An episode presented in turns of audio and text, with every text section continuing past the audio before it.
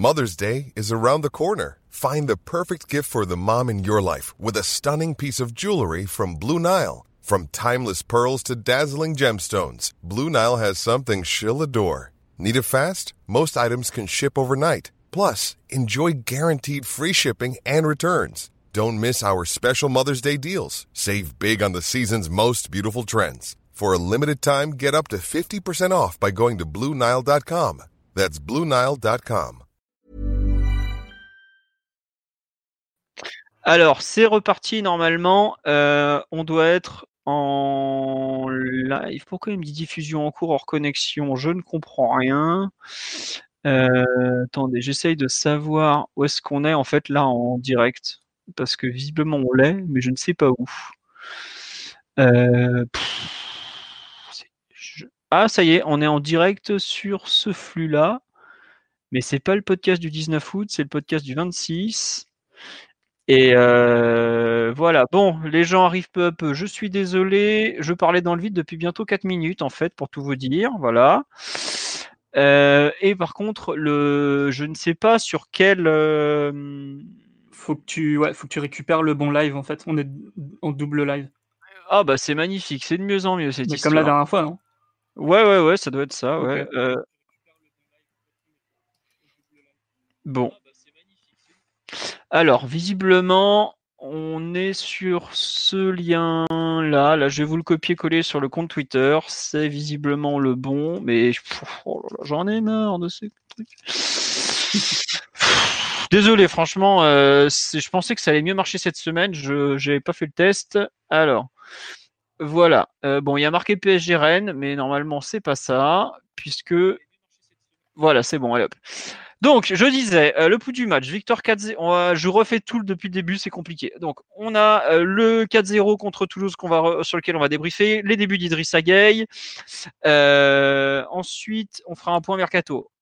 On est les quatre mêmes que d'habitude, et donc je disais, Concernant le, match d'hier, par rapport au match euh, des semaines précédentes, à savoir euh, PSG Nîmes, Rennes PSG, euh, les deux, le trophée des champions et Ligue 1, et même toute la préparation, je trouve que c'était globalement le match le plus réussi du PSG depuis même un bon bon moment, notamment un très bon premier quart d'heure. Après la, la sortie de Cavani un peu perturbé tout le toute l'équipe parisienne. Il y a eu un quart d'heure, 20 minutes de, flou. C'est à peu près bien reparti euh, avant la mi-temps. Et puis ensuite, en seconde période, il y a eu euh, de nouveau euh, pas mal de, bonnes choses. Et globalement, Toulouse prend un 4-0 qui est franchement pas si mal payé que ça, qu'on voit à quel point Baptiste René a été sollicité et comment dirais-je, est bon. Euh, globalement, puisque bah, il fait 11 tirs cadrés parisiens, je crois qu'il fait euh, un record d'arrêt, il y a eu aussi un record de, de comment dirais-je, de, de ballons touchés dans la surface, euh, qui a été quand même non négligeable, puisque je crois qu'on en est, je sais plus si vous avez les chiffres, mais je crois que c'est 100, plus de 100 ballons touchés dans la surface adverse, donc c'est quand même pas rien. Voilà, ça se finit à 4-0, ça aurait pu finir quand même globalement à plus lourd. Et il y a un, un retour au 4K12 qui, à mon avis, a fait beaucoup de bien puisque ça a été euh, un peu mieux maîtrisé par les joueurs. Mathieu, Simon, Omar, le temps que je finisse de régler les problèmes techniques, euh, je vous laisse compléter.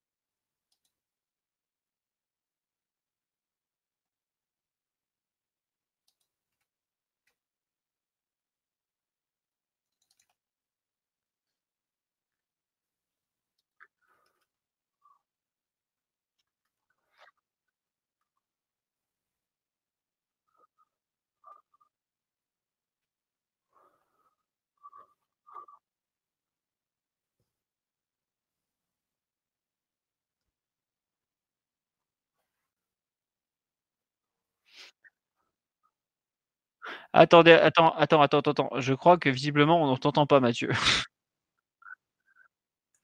Attends. Mmh, pourtant, on l'entend tous, c'est bizarre. Ah, Alors, attends, ah bah je crois qu'on a- en fait on m'entendait que moi. Attendez, je remets Mathieu, je remets.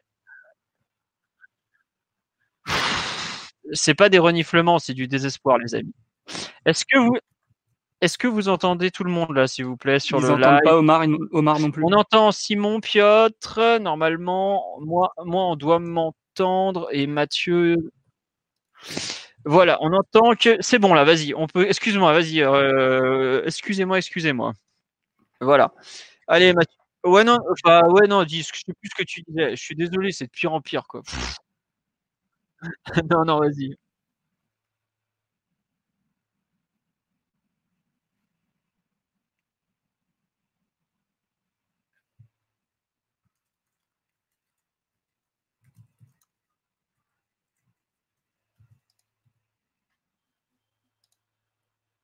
Non, on n'entend pas. Mathieu, personne. En fait, c'est toi et moi que...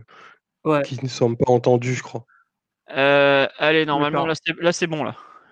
Hop, hop, hop, hop, hop. Eh, mais. Là, j'ai tout remis en. J'ai remis. Il y a certains micros qui sont en double, donc au pire, il y aura de l'écho, mais là, ça doit être bon. Omar, on t'entend enfin, et normalement, Mathieu, on doit t'entendre aussi. Est-ce que c'est mieux là? Allez, vas-y, courage, courage. Quatrième, quatrième essai. Voilà, voilà, voilà, c'est bon. Non, mais en fait, c'est parce que j'ai enlevé des micros, remis des micros, c'est un peu n'importe quoi. Ah, Euh, pff, non, mais c'est l'enfer ce système. Je, C'est bon, c'est bon, on a tout le monde. Allez, Mathieu, tu peux reprendre. Toi aussi, fais tro- trois fautes. Quatrième prise, action. Allez, vas-y, donc oui.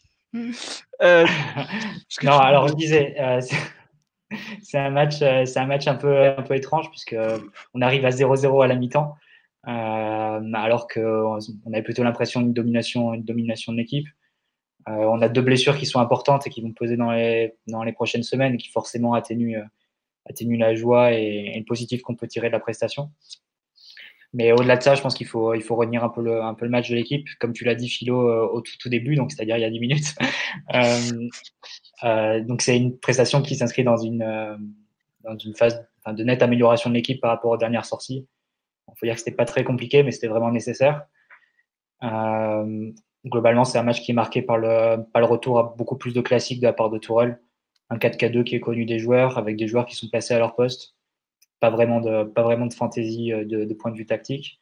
Et ni sur le plan. euh, Je me permets juste, euh, quand même, Di Maria à gauche, c'est pas si courant quand même. bon, on l'a vu beaucoup l'an dernier, notamment dans le 4-2-3-1, Ouais. toute la première phase de la saison. Mais, oui, non, euh, mais Après la c'est- blessure de Neymar. Bah, en fait, je pense que Di Maria à gauche, ça s'inscrit justement dans la stratégie qui était peut-être un peu minimaliste et pas forcément très, très élaborée du soir, mais qui, mais qui était assez, assez cohérente et qu'on avait un peu réclamé euh, la semaine dernière, c'est-à-dire envoyer des centres.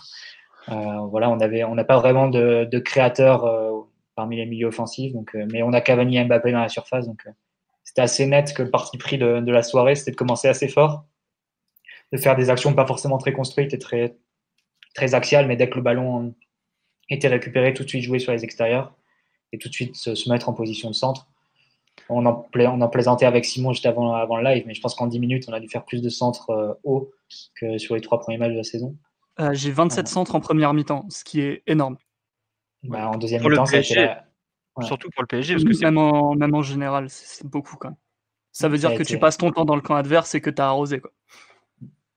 Mais au final, c'était sans doute euh, le plus, euh, le plus simple à faire avec des joueurs qui, venaient d'une phase où il manquait un peu de confiance et, et les résultats n'étaient pas bons. Euh, je pense qu'on est revenu à des choses beaucoup plus simples, beaucoup plus adaptées aux, joueurs qui sont là. Effectivement, Paris a commencé pied au plancher, 10 très très bonnes minutes, euh, notamment marqué par Mbappé qui était, qui était partout et qui, qui, se faisait voir à droite, à gauche dans l'axe, euh, très actif. La blessure de Cavani a, nous a peut-être installé dans une, dans une sorte de confusion. On ne savait pas trop comment continuer. C'est vrai qu'on avait perdu un joueur qui était, qui était forcément important sur cette stratégie de centre. Et la deuxième mi-temps avec le but rapide, ça a été, euh, ça a été la balade que, que, les, que faisaient pressentir les, les 10 premières minutes. Donc, euh, au final, c'est un match qui, qui, était à sens unique 21 tirs à 3. Euh, Toulouse qui a peu passé la ligne médiane euh, pendant les 90% du match. Donc, c'était au final un bon moyen de, de reprendre confiance en revenant à des bases un peu plus, un peu plus simples pour tout le monde. Ouais, non, juste pour compléter ce que je retrouve un peu mes esprits, je m'excuse. Je trouve que le match a été jugé très très durement en fait. j'ai pas trop. Enfin, j'ai alter. Pour vous dire, j'étais tellement saoulé par les commentaires de Canal Plus qui forçaient le trait que j'ai même coupé le son à la fin, j'en pouvais plus. Je trouve qu'on a. Enfin, je sais pas ce que les mecs espéraient. euh, 26 août, tu joues contre un 6-3-1. T'as une valise d'occasion. Le meilleur joueur sur le terrain, c'est le gardien adverse, qui en dit quand même beaucoup. Ouais, ok, il y a eu un temps faible, effectivement, au milieu de, second... de première période. Mais euh, enfin, quand je vois la façon dont le match a été traité, je fais, mais je, me demandais honnêtement si je regardais le même. hein. Parce que je, je sais pas, par rapport à ce encore la semaine dernière, ce qui est proposé à Rennes, c'était la seconde mi-temps par exemple, elle est, elle est vraiment horrible, il y a tout à jeter. Mais là, tu as des occasions, ton pressing il fonctionne, tu as effectivement peut-être un certain manque de, de diversité, parce qu'on a quand même beaucoup, beaucoup centré, mais ça fait aussi partie du jeu. Euh, Enfin, surtout quand tu n'as pas non plus beaucoup de milieux offensifs créatifs sur le terrain malgré tout. Hein. Faut, faut quand même, c'est pas, c'est pas méchant. C'est aussi lié à la structure de l'effectif quand Neymar n'est pas là. Mais je sais pas. J'avoue que la, lecture du match m'a soufflé quoi. Quand je l'avais, je lisais certains commentaires. euh, Enfin, c'est limite si on n'était pas mené par Toulouse, alors qu'ils sont acculés dans leur surface pendant 90 minutes. Ils ont pas une frappe cadrée. Ils subissent quelque chose comme 10 occasions franches. Je sais pas, on est, on est le 25 août, euh, il te manque euh, quand même pendant un tiers du match tes trois meilleurs attaquants, pendant les pratiquement tout le match les deux meilleurs, et au coup d'envoi tu, tu n'as pas le meilleur. Enfin, je sais pas. ok, Toulouse est quand même très faible, mais c'est quand même pas une, c'est pas négligeable non plus comme, comme entre guillemets comme animation offensive, comme match en général. Même je sais pas, je, j'ai été un peu surpris. Voilà. Alors peut-être que Simon, Omar, ce que vous en avez pensé, vous étiez au stade, du stade, c'était peut-être Ouais. pas terrible, mais Bah, franchement, j'étais déjà pas au courant de, de tout le, tout les, toute l'ambiance négative un, un petit peu autour de, des commentaires du match. Parce que j'ai vu le match au stade, je l'ai revu sans le son. Donc, euh, si tu veux, j'ai pas lu grand chose non plus, donc j'étais un peu épargné. Et j'ai trouvé que c'était un match euh, tout à fait correct, vu le moment de la saison, vu la réaction qui était attendue aussi. T'as senti, mine de rien, que l'équipe, dès le début, elle était quand même euh, en recherche du, résultat et qu'elle voulait se rassurer ce qui explique aussi le, début tambour battant en première mi-temps, et aussi le retour des vestiaires qui est vraiment avec une certaine intensité, et, et en plus c'est récompensé au bout de 3-4 minutes. Donc non, pour moi, pas grand-chose à jeter du match. Comme Mathieu l'a rappelé, c'est un petit, c'était un petit peu bizarre par moment. Euh, tu as eu la, blessure de, Cavani très vite, ensuite Diallo qui sort, où tu dois faire euh, rentrer Silva, puis après c'est Mbappé qui se pète euh, en, deuxième mi-temps. Donc euh, non, franchement, c'était c'était encourageant. Toulouse n'a vraiment rien proposé. Autant la semaine dernière, on a vu une équipe pas prête. Paris jouer face à une équipe qui avait un peu plus de, qui avait un temps d'avance dans la préparation et aussi un plan de jeu très efficace et très ambitieux aussi pour nous pour nous faire mal. Toulouse n'a absolument rien proposé avec le ballon, ce qui euh, ce qui a fait nos affaires parce que ça a fait qu'on a eu peu de situations défensives à gérer où on était un peu fébrile, peu de transitions très difficiles à gérer où on pouvait aussi euh, se faire un petit peu peur. Il y a eu des progrès physiques sur certains joueurs aussi. Euh, Ah ouais. Autant la prépa, la prépa a fait tomber quelques hommes, mais t'en as qui, qui en sortent euh, un peu plus grandis. Bernat, évidemment. Di Maria, qui a euh, été très productif, même s'il n'a pas tout réussi, je l'ai trouvé bien en jambes. J'ai beaucoup aimé voir l'association Di Maria et, et Sarabia, où on pouvait, on pouvait se dire au début que c'était plutôt euh, soit l'un, soit l'autre. Bon, Draxler était, était dehors, donc euh, t'as pas Neymar non plus, t'étais un peu obligé de mettre les deux. Et j'ai beaucoup aimé l'association parce que c'est deux joueurs qui, qui ont des profils un peu, un peu polyvalents et un petit peu similaires dans, ce qu'ils savent, faire. Malgré toutes leurs différences, et en fait, euh, euh, avoir tes hommes en forme du moment sur le terrain, ça a fait vraiment beaucoup de bien à l'équipe.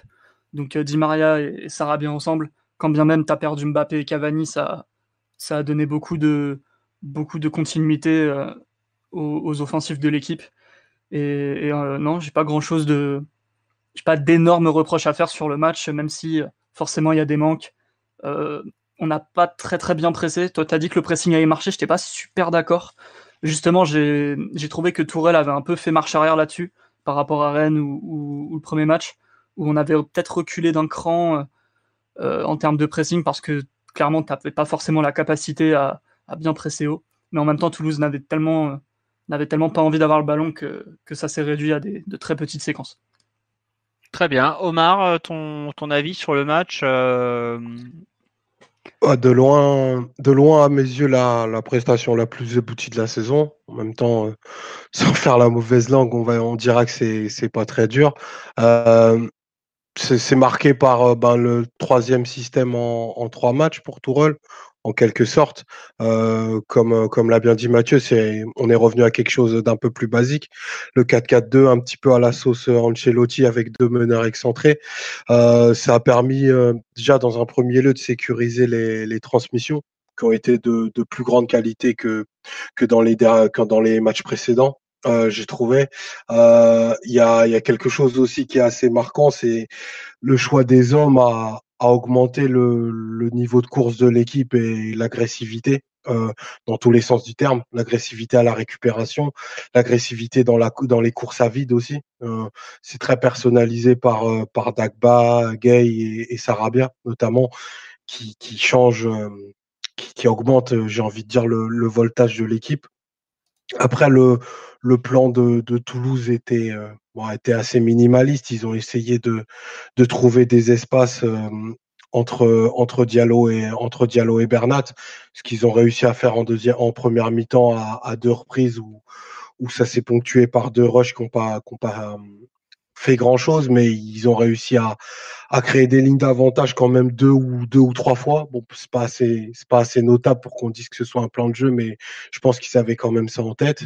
Après, euh, on a enfin euh, réussi à, à, créer un volume d'occasion euh, décent euh, avec des, des, positions de frappe dans la surface.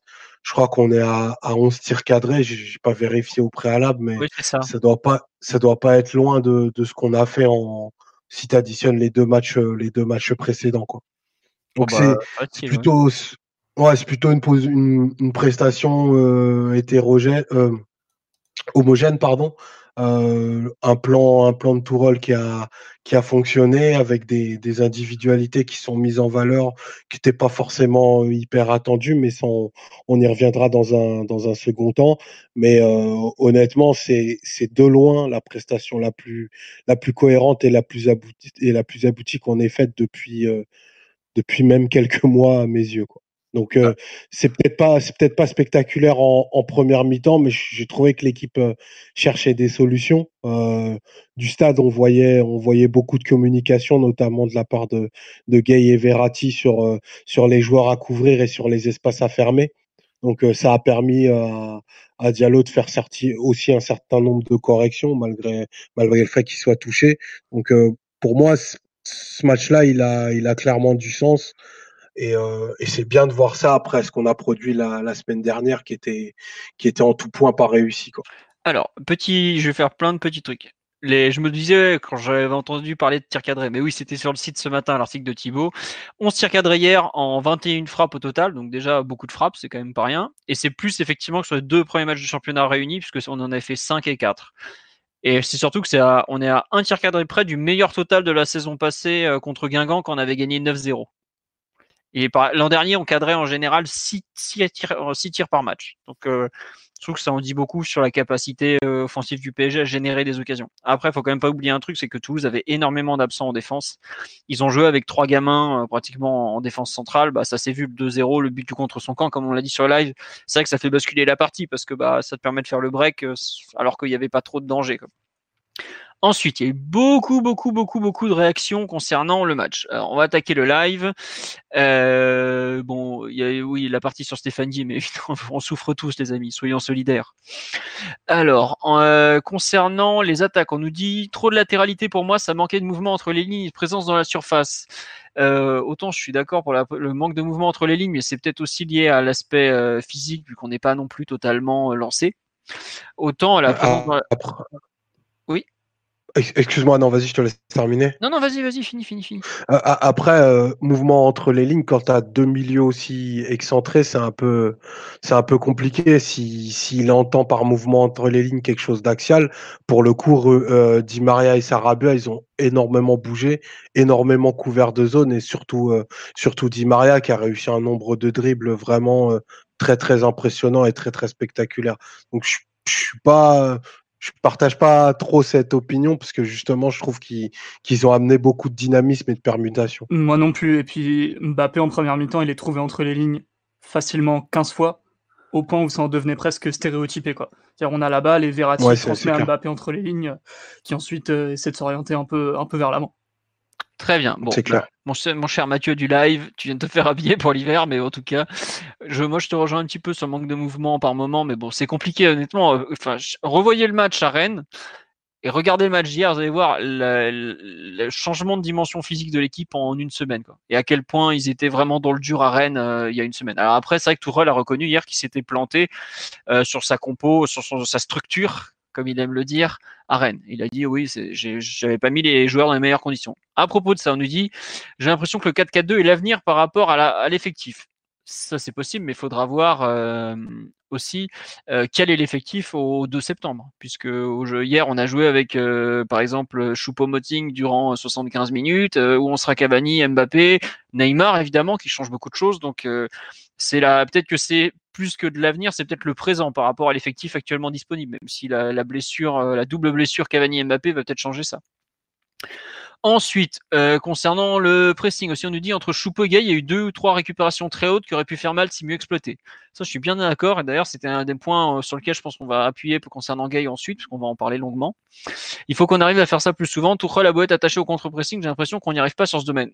Euh, on l'avait fait aussi très bien contre Rennes lors du Trophée des Champions. Il me semble contre Nîmes, c'est pas trop mal. Mais le problème du contre-pressing, c'est que les équipes françaises ont tellement peur de jouer et de faire des heures contre le PG qu'elles ont tendance à allonger dès qu'elles ont le ballon. Donc, à partir de là, contre-pressing, ça devient quand même bien bien compliqué.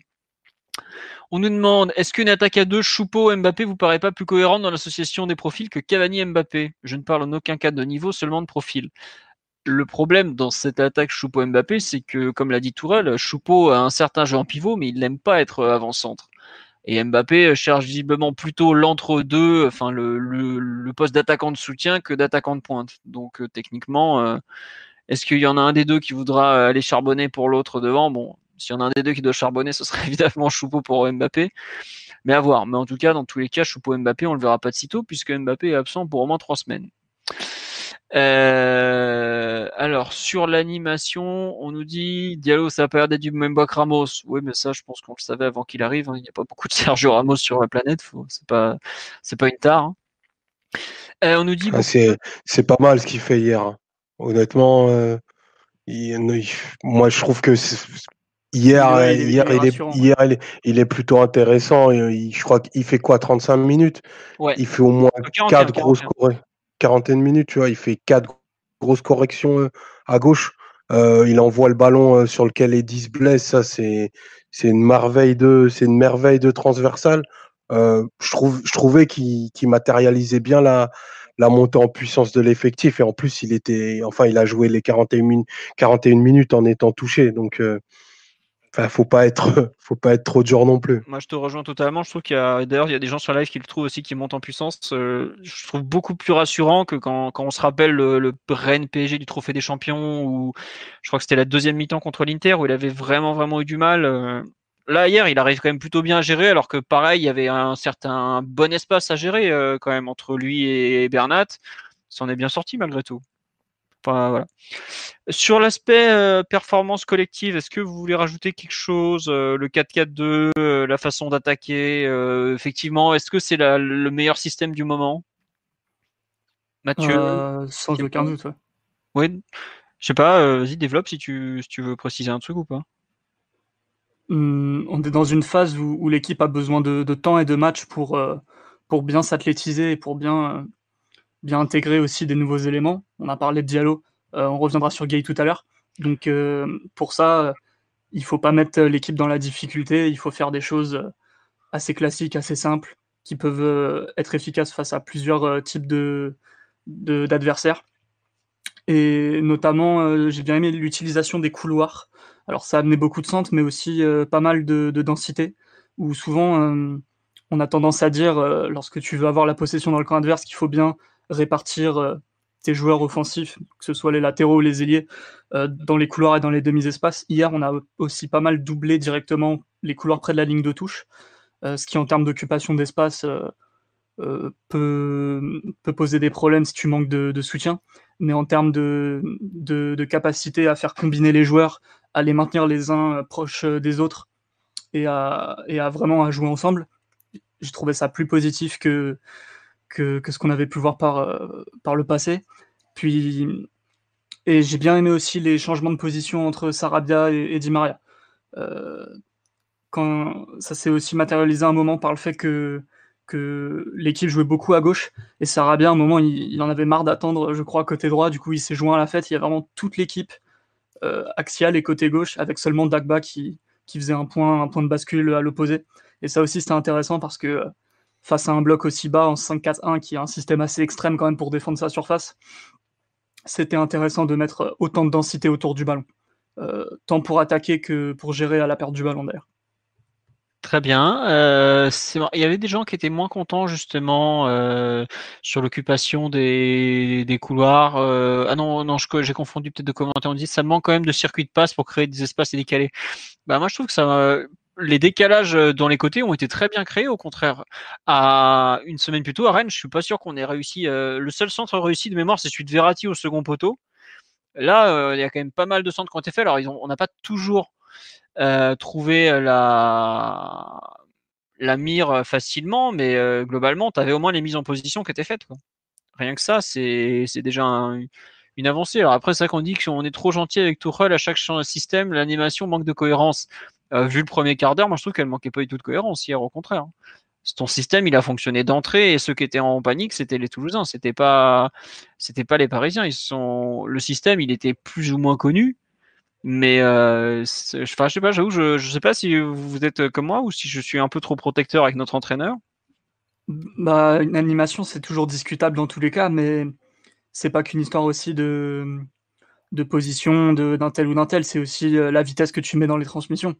Et euh, quand tu joues en deux touches ou trois touches maximum, ça change déjà beaucoup de choses par rapport aux mecs qui sont un peu des fantômes sur le terrain comme, comme la semaine d'avant de ce point de vue-là, avoir un Sarabia sur le terrain plutôt qu'un Draxler ou même avoir Di Maria côté gauche dans un rôle un peu de, de Neymar, même si, euh, même si on sera tous d'accord pour dire qu'il est un petit peu plus efficace euh, côté droit en faux pied, ça change vraiment la face de l'équipe, complètement. Très bien. Euh, de... Rien à ajouter, moi, personnellement. Mathieu ou. Je dirais pas que c'est Sarabia qui change la face de l'équipe hier. Vas-y, bah, développe, je t'en prie. Ah, par rapport au match qu'a fait Draxler à Rennes. Euh, je dirais pas que c'est Sarabia qui change la face de l'équipe personnellement. Mais... D'accord, non, mais C'était un peu meilleur, c'était pas non plus. Euh, ah, t'es dur quand même, il donne un. J'ai plusieurs exemples en début de seconde période, notamment. Il est, il est très très bien trouvé entre les lignes et derrière. Il... il bonifie pas, mais à la troisième minute, il donne un contre à Mbappé, quoi. Sur une merveille de passe. Merci. Mathieu? Tu nous entends? Ouais, mais je crois que c'était après, ça, c'était après si tu prends les. Ouais, ouais. Bah, on t'entend assez mal en fait, nous. Que ça coupe à moitié et le son est très bas d'un coup en fait, pour ça. Bon, ça recommence. L'enfer. Allô, you euh, bon. Mathieu, on... revenir. Ouais, on te laisse partir revenir, je pense. Euh, Omar, sur l'aspect collectif, euh, qu'est-ce que tu en penses de ton côté? Sur l'aspect euh, sur l'aspect collectif, euh, j'aime bien le fait d'aligner en fait en, en, offensif extérieur deux joueurs qui sont euh, qui ont des identités, des personnalités totalement différentes, puisque autant Sarabia est, je trouve très très académique. Il, il, incarne le plan de Tourol parce qu'il comprend bien ce qu'on lui demande et, et que il fera les choses sans fioriture autant euh, bah, l'immense fantaisie qu'est capable de mettre Di Maria dans un match comme, comme celui d'hier te permet de gagner des fautes, de gagner des mètres aussi et de gagner des situations euh, qu'on n'a pas forcément hyper bien exploitées. Parce que mine de rien dans un match comme celui-ci hier euh, bah, Di Maria il est pas pas super inspiré malgré tout. Même s'il réussit, euh, je crois qu'il joue 14-1 contre 1 et réussit un nombre de dribbles euh, hyper, euh, hyper intéressant, mais dans les, dans les derniers mètres, il n'a pas, il pas toujours pris la bonne décision pour un joueur de sa dimension. Donc, je trouvais que déjà ça, ça, ça équilibrait pas mal l'équipe.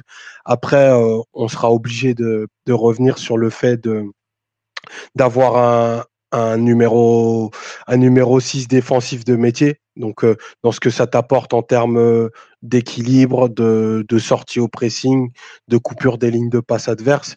Donc euh, sans, sans être dithyrambique, on peut dire que là-dessus, Gay a plutôt réussi son entrée et, il s'est montré dans un registre qu'on n'avait pas ou peu et qui est vital dans, dans une équipe de, de Tourelle. Euh, après, j'ai beaucoup aimé le, le gaz qui a été capable de mettre Dagba euh, sur son côté. Euh, parce que déjà, c'est un garçon qui a beaucoup de personnalité. Et euh, on pense assez souvent les, les, jeunes formés, formés au PSG, formés en France de manière générale.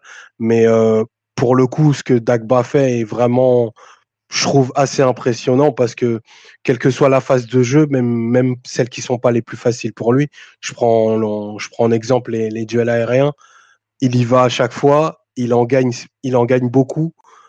Et ben c'est beaucoup grâce à son intelligence de jeu, à son sens du timing, et il a été un vrai un vrai animateur de côté. Euh, vous parlez tout à l'heure très justement du très bon premier quart d'heure qu'on a fait pour une fois, on a réussi à mettre de la densité à droite. C'est un côté sur lequel on, on souffre à, à, faire exister nos joueurs, euh, que ce soit Meunier ou, ou, tous les relayeurs qui, qui sont passés à ce poste-là. Ils sont tous cassés, par, cassés, cassés les dents par manque, par manque de rythme, par manque de proposition, peut-être aussi par manque de niveau. Bah, hier, le côté, euh, le côté Sarabia Dagba, même s'il avait peu d'existence en commun, peu de repères, même pas, même pas beaucoup d'alchimie, bah, tu sentais qu'il y avait quand même une volonté commune de, de faire mal, de faire mal aux Toulousains et, d'appuyer les actions jusqu'à leur terme. Donc ça, ça va être un, un, axe de progression pour le, pour le groupe parce qu'on on s'en sortira pas euh, sans jeu, sans jeu extérieur. Quand bien même Bernat arrive à très bien animer les, les derniers mètres dans les, dans les deuxièmes mi-temps notamment, c'est trop lisible pour une équipe juste d'un niveau correct et, et si on n'arrive pas à être à élargir la palette, on on progressera pas beaucoup collectivement. Très bien. Euh, tu en as parlé en vitesse. Est-ce que euh, je vous propose de basculer sur la première de d'Idrissa Gueye tout simplement, parce que tu as parlé de l'impact d'un numéro 6 d'expérience. Euh, premier match depuis la finale de la Cannes, donc contre l'Algérie qu'il est perdu. C'était il y a le 17 juillet, je crois, par là, ou 20 juillet même. Euh, il a donc fait sa première titularisation. Il n'était pas rentré en jeu à Rennes. Il avait une dizaine de jours d'entraînement dans les jambes.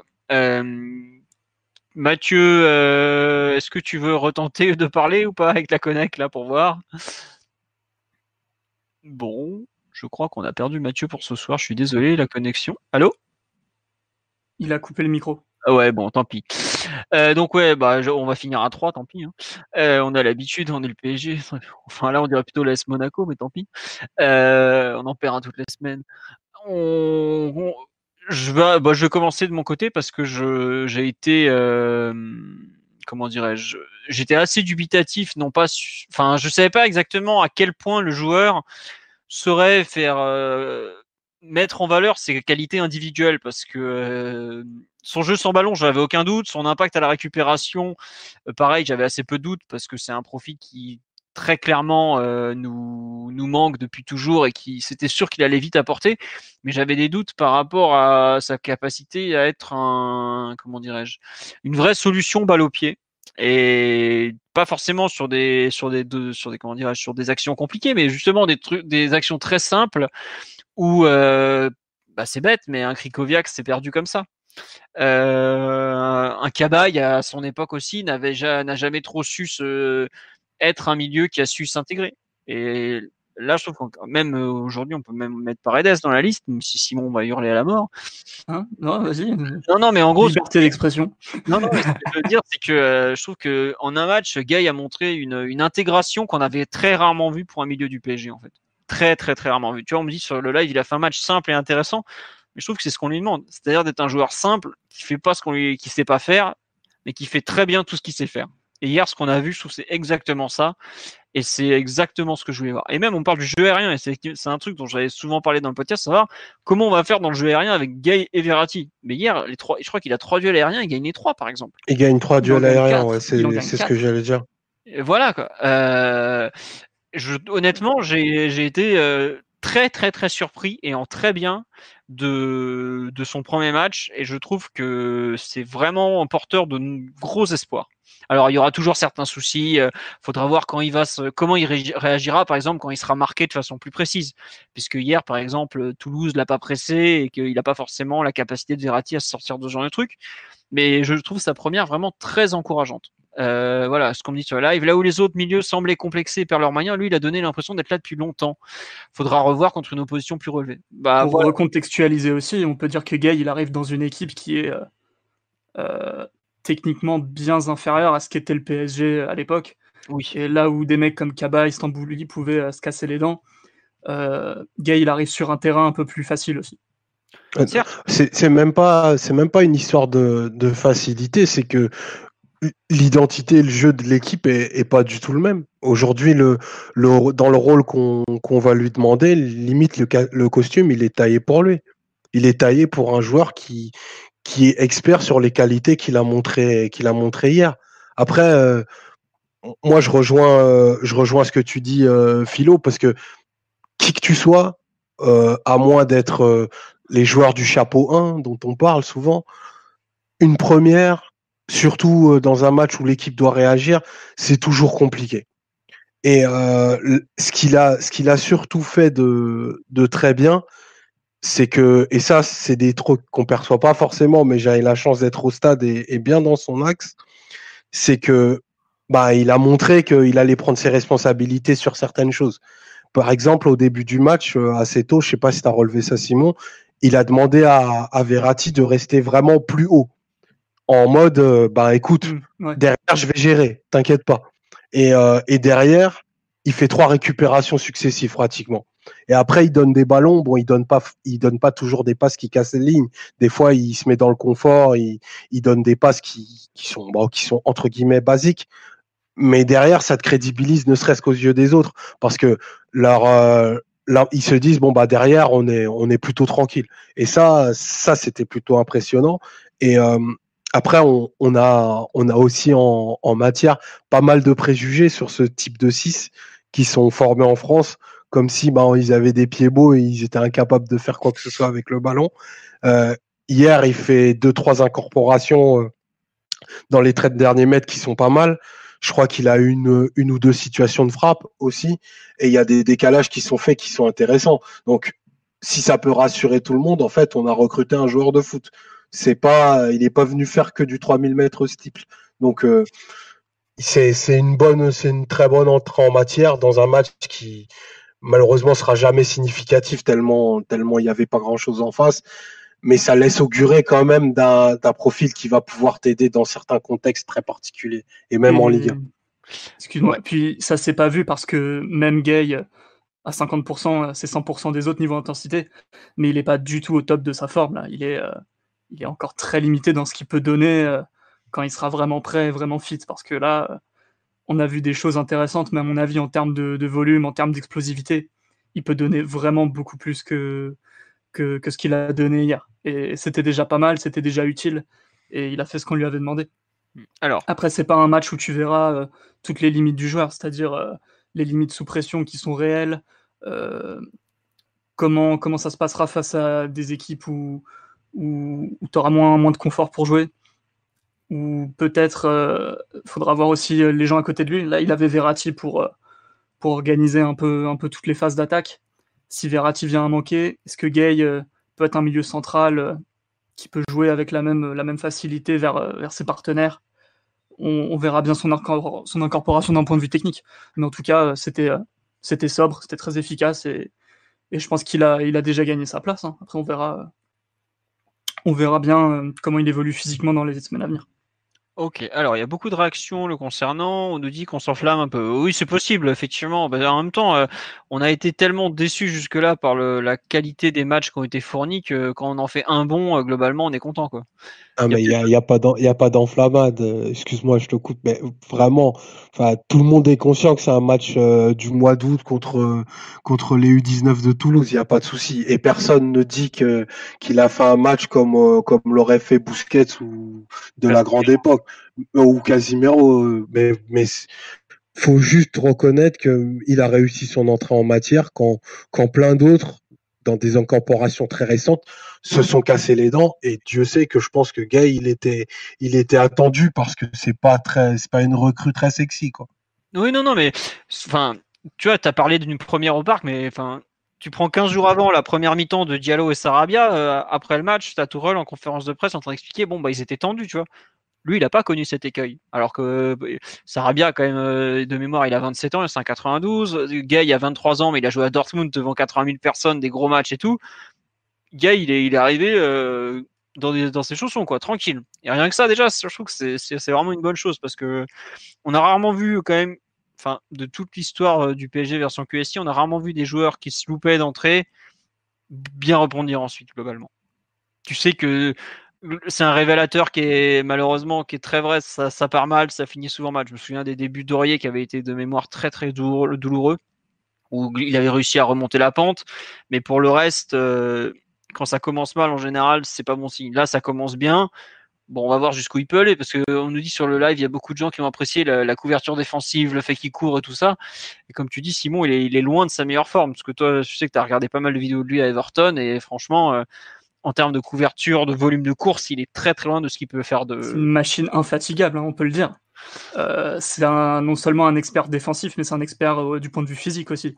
Je pense que lui, au test athlétique, tu es dans des chiffres de niveau athlétisme aux Jeux Olympiques. Hein on est sur ce genre, euh, ce genre d'athlète. Et c'est un joueur qui ne se blesse absolument jamais. Je crois qu'il a loupé 10 euh, jours sur une blessure au genou euh, il y a 3 ans. Et en gros, c'est tout. Depuis 7-8 ans, aucune blessure à son actif. Ah ouais. Alors, on nous dit c'est pas le même sport entre Guy et Paredes. Oui, mais non, mais c'est pas le même profil. J'ai parlé de Paredes parce que j'ai listé tout à l'heure un, un, peu tous les milieux qu'on a vu passer. Tu donnera l'identité du, du, commentateur, s'il te plaît. Il s'appelle Al Bundy et c'est un mec qui vend des chaussures selon une série TV mythique. Voilà. Euh, on nous dit euh, en 6, s'il se jette autant, c'est un peu inquiétant, même si j'imagine que c'est une consigne de pressing de Tourelle face à Toulouse. C'est peut-être aussi tout simplement un manque de repères avec Verratti, parce qu'on les a vus parfois les deux aller presser ensemble très haut, ce qui normalement est pas du tout à faire dans, un milieu à deux, puisque bah, si tu te fais éliminer, euh, tu as, un boulevard derrière. Mais je pense qu'il y a aussi pas mal de, de réglages à faire ce qu'a expliqué Tourelle après match, la conférence d'après match était vraiment intéressante. Il est revenu sur plein de points. Il l'a dit, il y avait eu avant le match euh, des, des, échos comme quoi il alignerait un milieu à 3, euh, Gay, Verratti, Marquinhos, qui finalement n'a pas fait. Il a dit je préfère à deux parce que c'est plus simple pour s'organiser. Mais ça serait, je serais pas du tout surpris qu'à terme il retourne sur un milieu à 3, effectivement, avec peut-être, bah, on en vient de parler par exemple Paredes devant la défense et euh, Verratti et Gay pour, euh, pour l'accompagner ou quelque chose de genre là. Mais Gay peut jouer relayeur, hein. c'est pas un relayeur ce sera plus un relayeur euh, qui reçoit pas le ballon entre les lignes parce que ça c'est vraiment pas un truc qu'il a à son, arsenal technique. Par contre, euh, en termes de, pressing, de projection sans ballon et de projection avec ballon aussi, parce que c'est un joueur qui peut conduire le ballon, attaquer les espaces, surtout euh, sur les transitions ou les contre-transitions. Dès qu'il a un espace qui s'ouvre devant lui, en général, il va accompagner vraiment la transition. Euh, par contre, il pourra pas faire du, Sarabia ou, du, Neymar. Mm. Si Gay joue en relayeur, ce sera plus pour faire un relayeur, pas à la Matuidi non plus. C'est pas totalement le même genre de joueur. Gay s'est spécialisé défensivement dès qu'il est arrivé en Angleterre à Aston Villa. Ses stats défensives ont explosé pour qu'il devienne un des pour devenir un des experts défensifs en Europe. Mais euh, enfin, tous ceux qui regardent le Sénégal le diront et tous ceux qui l'ont vu aussi un peu euh, soit en Angleterre, soit à Lille, euh, ils confirmeront que Gay peut jouer relayeur dans son style. Bah, enfin, hier, moi, tu vois, par exemple, un truc qui m'a surpris, c'est sa qualité de, de fin de corps sur certaines prises de balles et tu vois que c'est pas juste un 6 qui récupère le ballon et qui le passe à 3 mètres. C'est pas William vainqueur. Enfin, je disais ce qui était dans le camp d'en face, mais euh, il y a quand même une certaine, euh, une certaine maîtrise technique de son corps aussi. Et c'est vrai que c'est faire certaines choses. Ouais, non, voilà, ouais. il sait faire certaines, il sait faire des choses euh, de milieu de terrain un peu complet, quoi. bon. Euh, on nous dit dans un milieu à deux, c'est pas la notion de 6 c'est très aléatoire. Oui, forcément, mais euh, il y en a normalement, il y en a globalement un des deux qui va moins haut que l'autre parce que sinon il y, a un, problème d'équilibre. Et là, justement, le problème d'équilibre, on l'a frôlé à cet instant, à certains instants, pardon. En première mi-temps, on a une sale transition. Je crois dans les, ouais, dans les 10-15 premières minutes, t'as Verratti et Gay tous les deux hors de position. Et là, après, euh, t'es en recul frein sur 50 mètres. Ah bah là, c'est advienne que pour. Hein.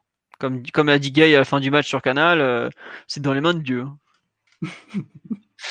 Euh, on nous dit non en relayeur, merci. Bah écoutez, on verra ce que Tourelle va faire de lui, mais en tout cas, euh, on comprend un peu euh, après ce match un peu mieux quel était, pourquoi il avait visé ce profil, ce que ça peut apporter, tout ça. Quoi.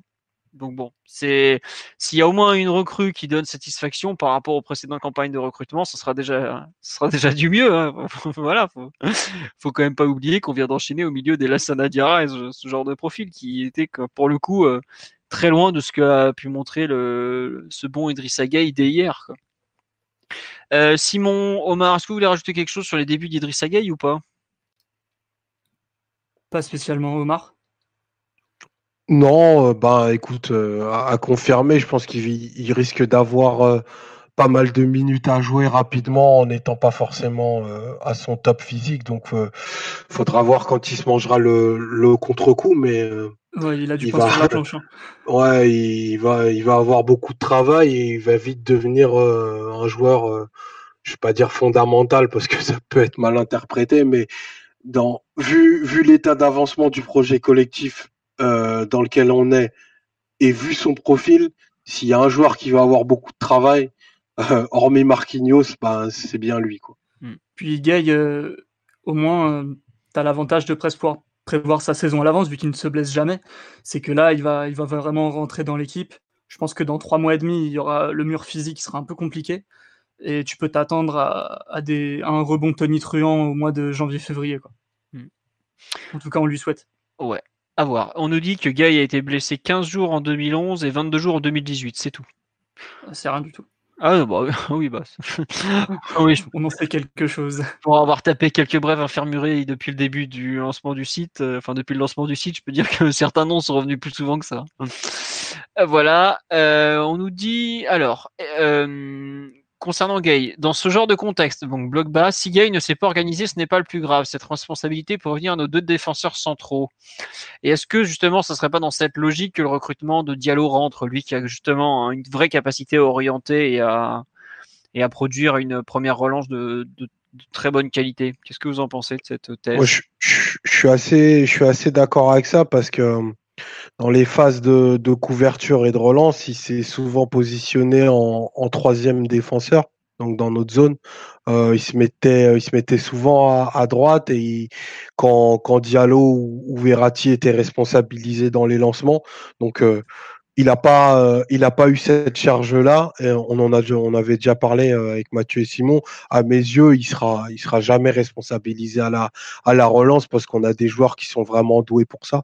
Euh, je pense, euh, bah, je pense beaucoup à Diallo qui a, qui a, vraiment, qui fait beaucoup, beaucoup de lancements de jeu.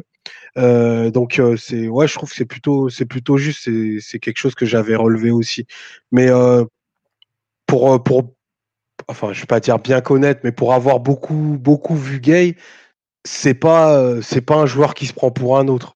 C'est-à-dire, il, se contente souvent de, de faire ce qu'il fait très bien et euh, ça va pas au-delà, quoi enfin le, dépassement de fonction, il est il est pas très marqué chez lui, donc euh, il va pas il va pas s'inventer une carrière de, de premier lanceur dans une équipe qui aspire à, à dominer le jeu euh, demain quoi. Il ah, fera, il fera ce que lui. C'est un joueur qui a des ambitions quand même. Excuse-moi. Bah, bah, je dis pas. En fait, je dis pas qu'il a pas d'ambition. Bah, ouais, mais euh, dans des contextes particuliers. Tu, vois qu'ils se, qui sont un peu plus responsabilisés au Sénégal bah c'est normal quand tu vois le profil des milieux autour de lui, tu vois. Enfin, quoique chez Roukouyaté, il, des fois il a envie de relancer, mais au PSG, il en a parlé hier, il est à côté de mecs qui déjà qui ont un, qui ont l'habitude de faire ça, qui ont l'antériorité dans le vestiaire et qui surtout sont beaucoup plus productifs que lui dans ces phases de jeu là. Je dis pas qu'il est improductif et qu'il va il va se contenter de faire du pouce ballon, mais en général, il fait très bien ce qu'il fait en, général. Il sort pas de, ce rôle-là. Très bien. Juste une question tiens, qu'on me pose. Quel intérêt d'avoir Marquinhos en 6 maintenant qu'on a Gay? Est-ce que le but c'est d'avoir un milieu ultra défensif Quid de la créativité? Alors déjà, avoir euh... deux mecs qui savent défendre au milieu dans l'équipe, c'est pas forcément un mal vu à quel point on en a manqué l'an dernier.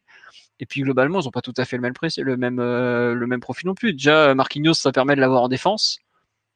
Euh, rien que ça, c'est pas rien, puisque bah, demain, si on joue en défense à 3, on peut aligner Marquinhos en stopper droit, alors qu'avant, on en a souvent besoin au milieu. Quoi. Et rien que ça, ça... enfin, je sais pas si vous vous rendez compte, mais je vous prends un match au hasard, euh, PSG Manchester, euh, se retrouve à jouer défenseur droit, il fait une erreur de, de...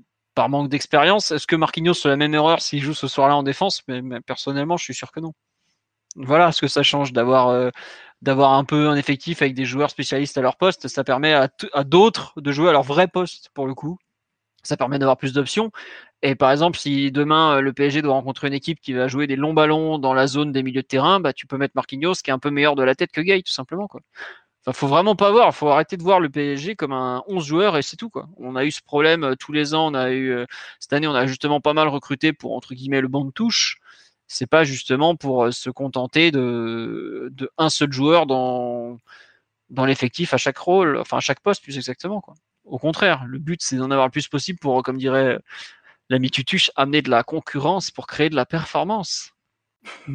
Tout, tout simplement quoi. Enfin, Je connais cette théorie. voilà, euh, il y en a un autre qui en, qui en parlait avec des bouteilles, mais bon. Voilà. Après, on nous dit effectivement un milieu gay Marquinhos Verratti. euh, c'est sûr que sur le papier, ça fait pas rêver, mais pour l'instant, on l'a pas encore vu.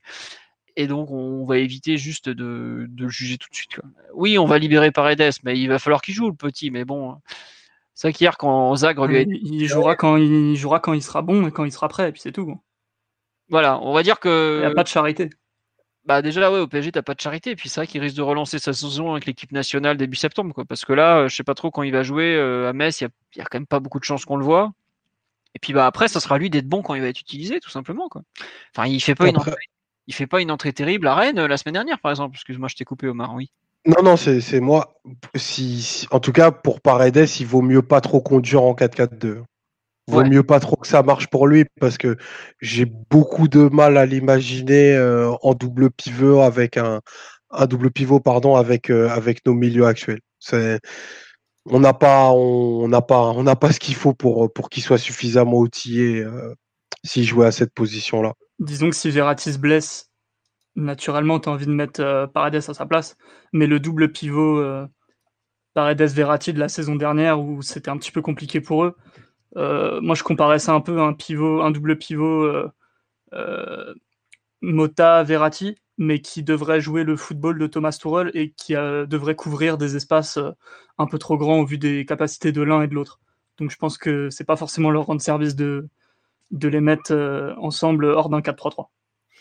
Ouais. Non, mais oui, puis globalement, Paredes, c'est encore montré à la Copa América, c'est plus un joueur de 4-3-3. C'est pas. Voilà, c'est c'est comme ça, c'est pas très grave. hein. Il y a des joueurs qui sont qui excellent dans certains systèmes, et ben on, on verra. Quand tu as un profil un peu extrême, de toute façon, tu en paies forcément les conséquences à un moment donné euh, et ça te donne des avantages sur d'autres trucs aussi. C'est comme ça. Il y a une personne qui a forcément maté la Copa América de cet été me dit Gay peut être le Rodrigo de Paul de Paredes cette saison. C'est ce qu'on lui souhaite honnêtement, parce que Oui, en bien moins offensif, mais oui, il peut l'épauler physiquement euh, en restant euh, pas très, pas très loin de lui. Ouais. Enfin en tout En- cas, tu, dis ça en mode il, il ferait son coureur et, et nettoyer les ballons pour que lui s'occupe euh, de, de distribuer. C'est en ce sens-là. Euh, euh, pff, ouais, si on veut schématiser, ouais, c'est comme ça. Ouais, je le caricature un peu, mais d'accord. Oui, c'est l'idée. globalement, Ouais, enfin, c'est pas- ce qui tue Après, ça demande, ça demande énormément de travail pour, pour construire la, la structure, trademark, comme dirait l'autre, euh, pour qu'on pour qu'on puisse faire ça. Enfin, je ne sais pas si on a le temps et, et surtout si, si Paredes a montré les garanties pour, le, pour qu'on lui confie aujourd'hui en quelque sorte les clés du jeu. Parce que si tu fais de Gay le, le deux pôles de, de, de Paredes, ben, quid de Verratti, quoi. Ah bah après, t'en es pas encore là, Omar. Mais je pense ouais, que je pense que euh, ouais. comparaison avec l'Argentine, puisque euh, elle a, enfin, la sélection argentine a réussi à trouver plus ou moins un contexte où Paredes a réussi à retrouver un bon niveau. Donc le but, ça serait peut-être de le remettre dans des conditions qui lui ont permis de retrouver euh, quelque chose de positif, justement pour Mhm. ensuite enclencher un cycle euh, un peu plus euh, intéressant pour, pour l'Argentin que la situation actuelle, actuelle parce que Et encore, Ah façon, ouais, bien euh, sûr. on verra bien. Euh, Herrera aussi d'Ander Herrera. hein. Exactement, ouais. Non, c'est ça, quoi. On nous dit on risque de le voir au milieu vendredi, Paredes avec Gay et Verratti, vu tous les absents. Euh, pas forcément. Bah, je sais pas, non. Tu peux mettre euh, Choupo, euh, Oh, Choupo et, et Sarabia. hein. Si on y va à Metz avec le duo Choupo Ressé devant, po, po, po. La si. Choupo, si Choupo il fait le même match qu'hier, il va, il va mettre 4 buts. hein. Bah, on, on, on, en- on en a pas, on en a pas parlé, mais Arrive, arrive. On ouais, on, une on- on se le garde pour tout à l'heure. Une ode à Choupo, quoi. Sors le champagne, Omar. Ah, mais... bon, non, mais on va basculer sur la performance individuelle. On est obligé de parler du match de Choupo-Moting. La revanche de Choupo-Moting. bon, honnêtement, ça fait plaisir pour lui, c'est sympa, quoi, parce que il a tellement souffert l'an dernier, il a tellement pris plein la gueule, et le discours qu'il tient après le match, de type pas du tout haineux, même au contraire, plutôt, comment dirais-je, enfin, je trouve une sorte de main tendue de pardon de type web, enfin, voilà, quoi, ça sert à rien de m'insulter, honnêtement, enfin, ça me touche pas trouvez-vous une, occupation dans la vie quoi C'est assez fou parce que le type a quand même été moqué par toute la planète, faut quand même le dire. Euh, le lendemain du, fameux chef-d'œuvre, euh, c'était dur de trouver une vanne sur Choupo-Moting. Euh, enfin, j'ai quand même vu des sites, je crois que c'était Nicaragua. C'est devenu une star. Mais non, mais deux semaines après, des sites au fin fond du Nicaragua en train de se foutre de sa gueule, quoi. Je m'attendais, mais laissez-le vivre, le pauvre, le pauvre petit, quoi. Donc, hier, il marque un but extraordinaire, faut quand même le dire, le premier but, il est quand même le mec, il met ouais, roulette dans la surface, frappe du gauche. Enfin, il a, il a quand même il a déposé toute la défense de Toulouse à lui tout seul. Quoi. Voilà. Ça me, fait, ça me fait vraiment plaisir euh, pour lui, honnêtement, tout simplement. Quoi. C'est, on nous dit j'ai éclaté de rire sur le but tellement c'était improbable. Bah mais c'est pas un joueur qui a souvent dénoté techniquement. C'est un joueur qui a souvent raté face au but. Ça, on va pas dire le contraire.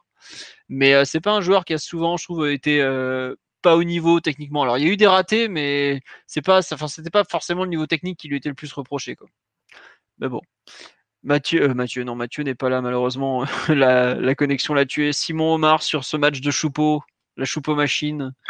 Bah, hmm, on pourra dire qu'on y était. Euh, non, euh, honnêtement, il fait un, un, match déjà techniquement de très très bonne facture. Euh, on en a déjà parlé euh, ben, il, y a, il y a plusieurs mois quand, quand on avait parlé de Choupeau. Choupeau, il a, il a en fait euh, deux qualités qui sont très intéressantes et qui lui permettent d'exister. C'est que dans le petit jeu, c'est quelqu'un qui est très fin en fait, malgré, malgré qu'il soit tensé et raillé parce qu'il a des gros ratés. Bah, quand ça combine dans des petits espaces, bah, c'est pas le plus mauvais, clairement. Et hier, il est là hein, dans, dans, ce genre de ah oui, non, mais clairement. Il joue pas numéro 10 avec euh, la sélection? Si, si, en partie. Puis là, sa meilleure saison, c'est 9,5, tu vois, à, à Schalke. Euh, donc c'est un mec et quand tu joues 9,5 en général, tu es un peu obligé d'avoir la technique dans les petits dans les petits espaces parce que c'est l'endroit où il y a le moins de place par définition. Ouais, sauf si tu es un coureur euh, comme Van de Beek quoi. Ouais, voilà. Bon enfin bon, vas-y Omar. C'est clair. Donc donc il a il a il a il a fait beaucoup de, de petites déviations, de petites touches bien senties ça l'a mis, euh, ça l'a mis de suite dans le, dans le bon tempo du match, même si pour un, pour un gabarit comme le sien, c'est toujours plus compliqué de rentrer en cours de jeu.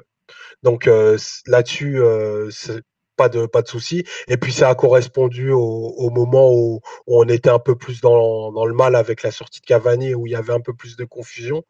Mais après, et franchement, ce qu'il fait, c'est un récital. Il est dans tous les coups, techniquement super juste.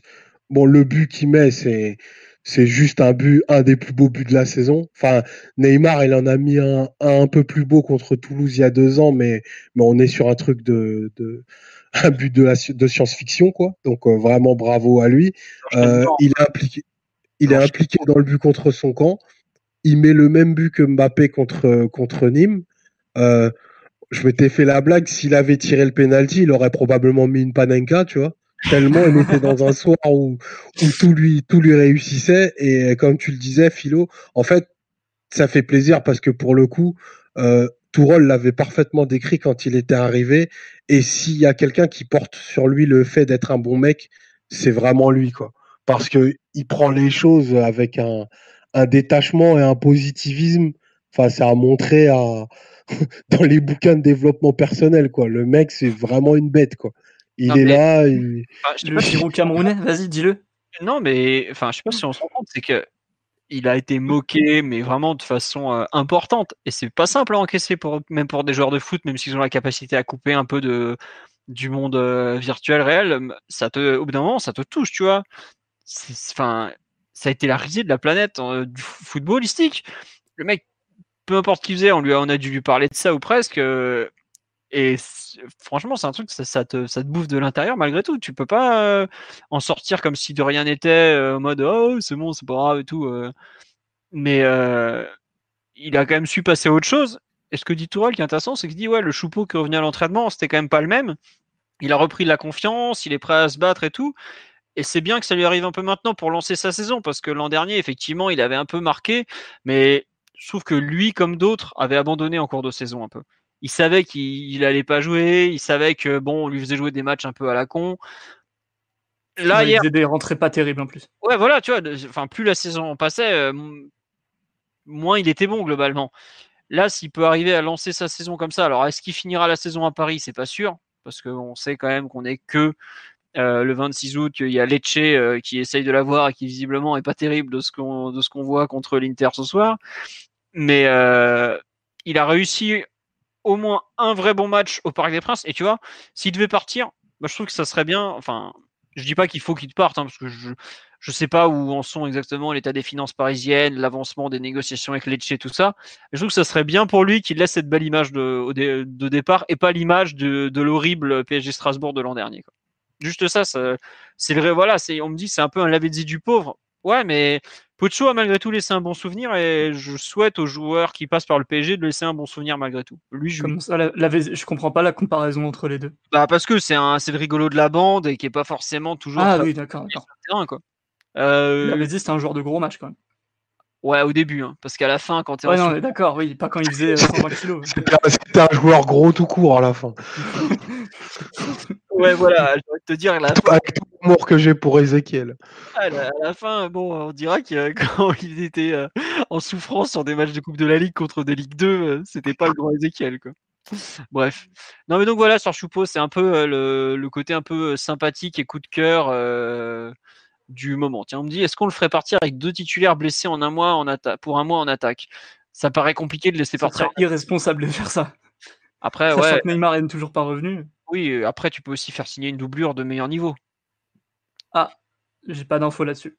Non, non, mais enfin, c'est pas une info ou quoi que ce soit. C'est juste que tu, tu, peux avoir aussi l'envie de recruter dans, la, dans les dernières heures du mercato. Tu peux, si tu arrives à recruter un joueur de meilleur niveau qui correspond à peu près en termes de profil, tu peux faire partir Choupeau et faire prendre ce mec-là. Tu vois ce que je veux dire C'est pas, c'est pas interdit. Regarde, euh, tout l'été, le Real Madrid a dit qu'il voulait partir avec, euh, enfin, tout le mois d'août, pardon, il voulait partir avec Courtois et Navas en duo de gardien. Finalement, il risque de prendre un gardien remplaçant à la place de Navas. Euh, tu vois ce que je veux dire Des ajustements comme ça à la marge d'effectifs.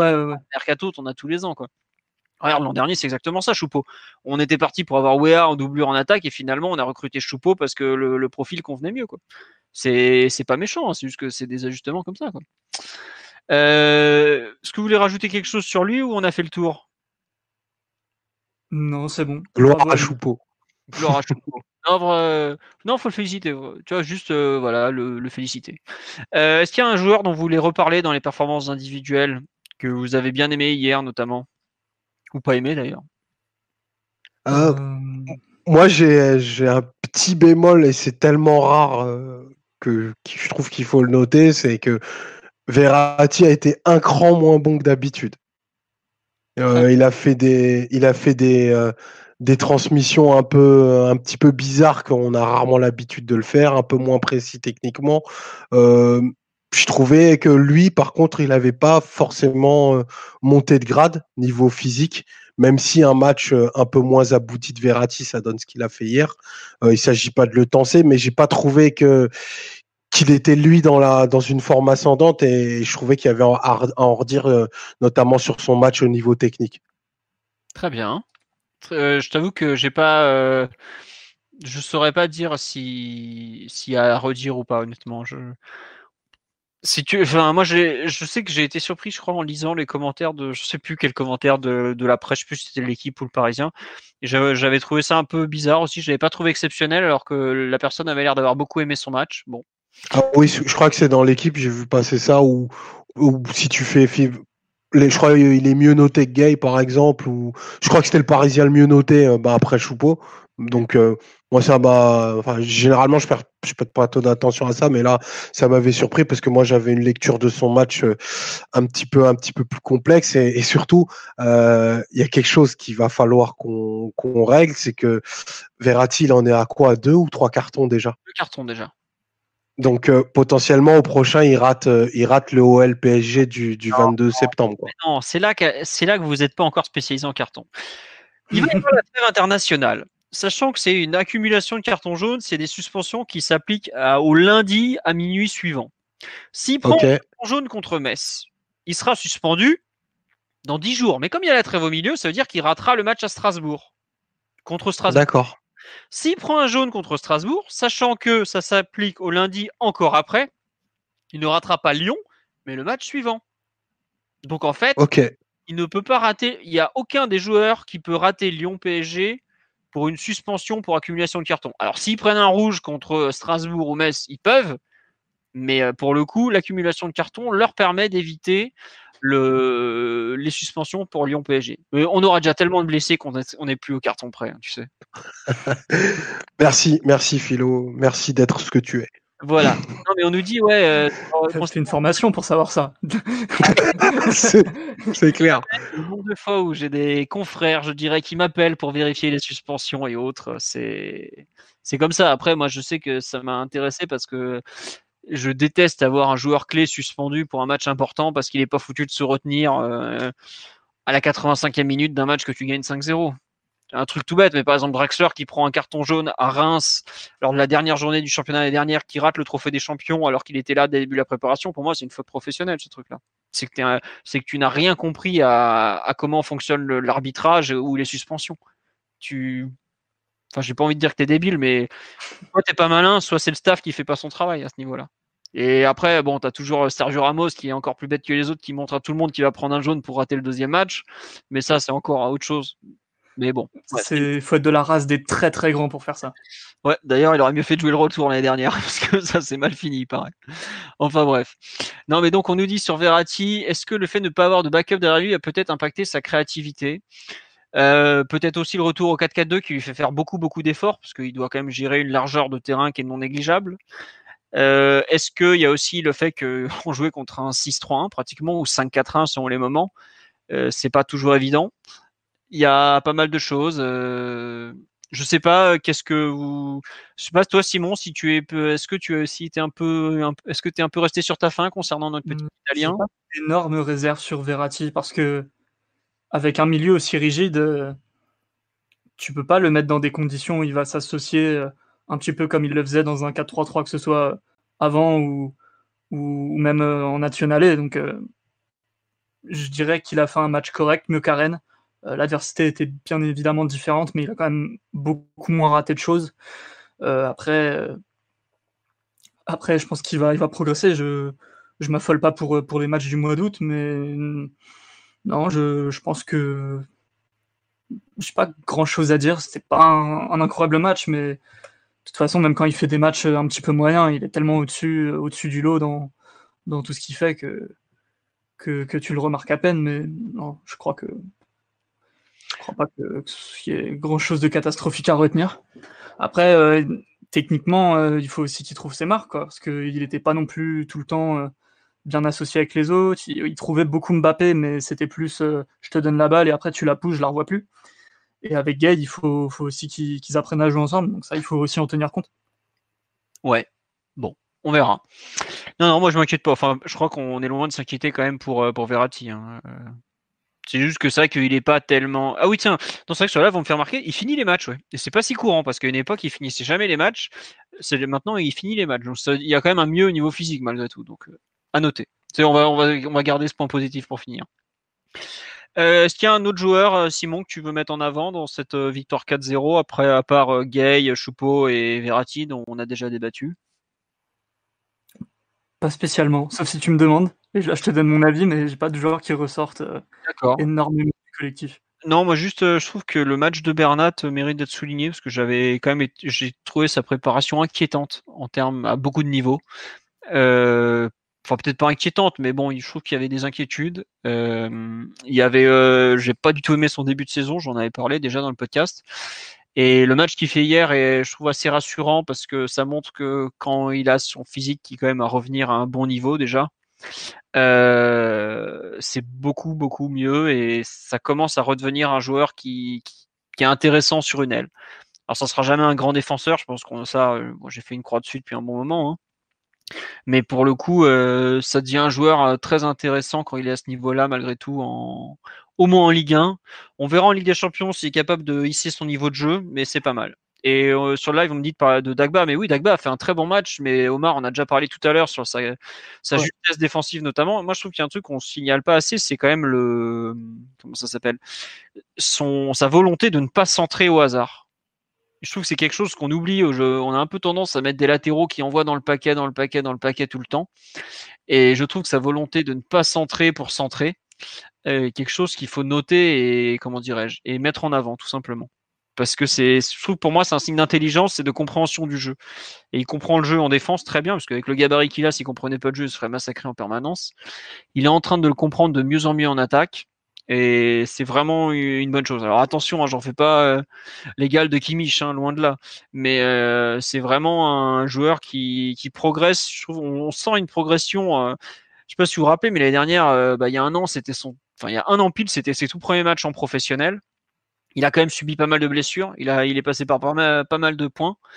Mais euh, quand on voit qu'il arrive à être plus fiable à cet instant que Thomas Meunier, qui est quand même un joueur qui a des références euh, au niveau international, avec la Belgique notamment, qui a été probablement le meilleur arrière droit d'une Coupe du Monde, euh, c'est pas rien. Quand Dagba arrive à être plus fiable à cet instant que Thomas Meunier, je trouve que ça, ça en dit beaucoup déjà sur la méforme de Meunier depuis quand même un certain temps.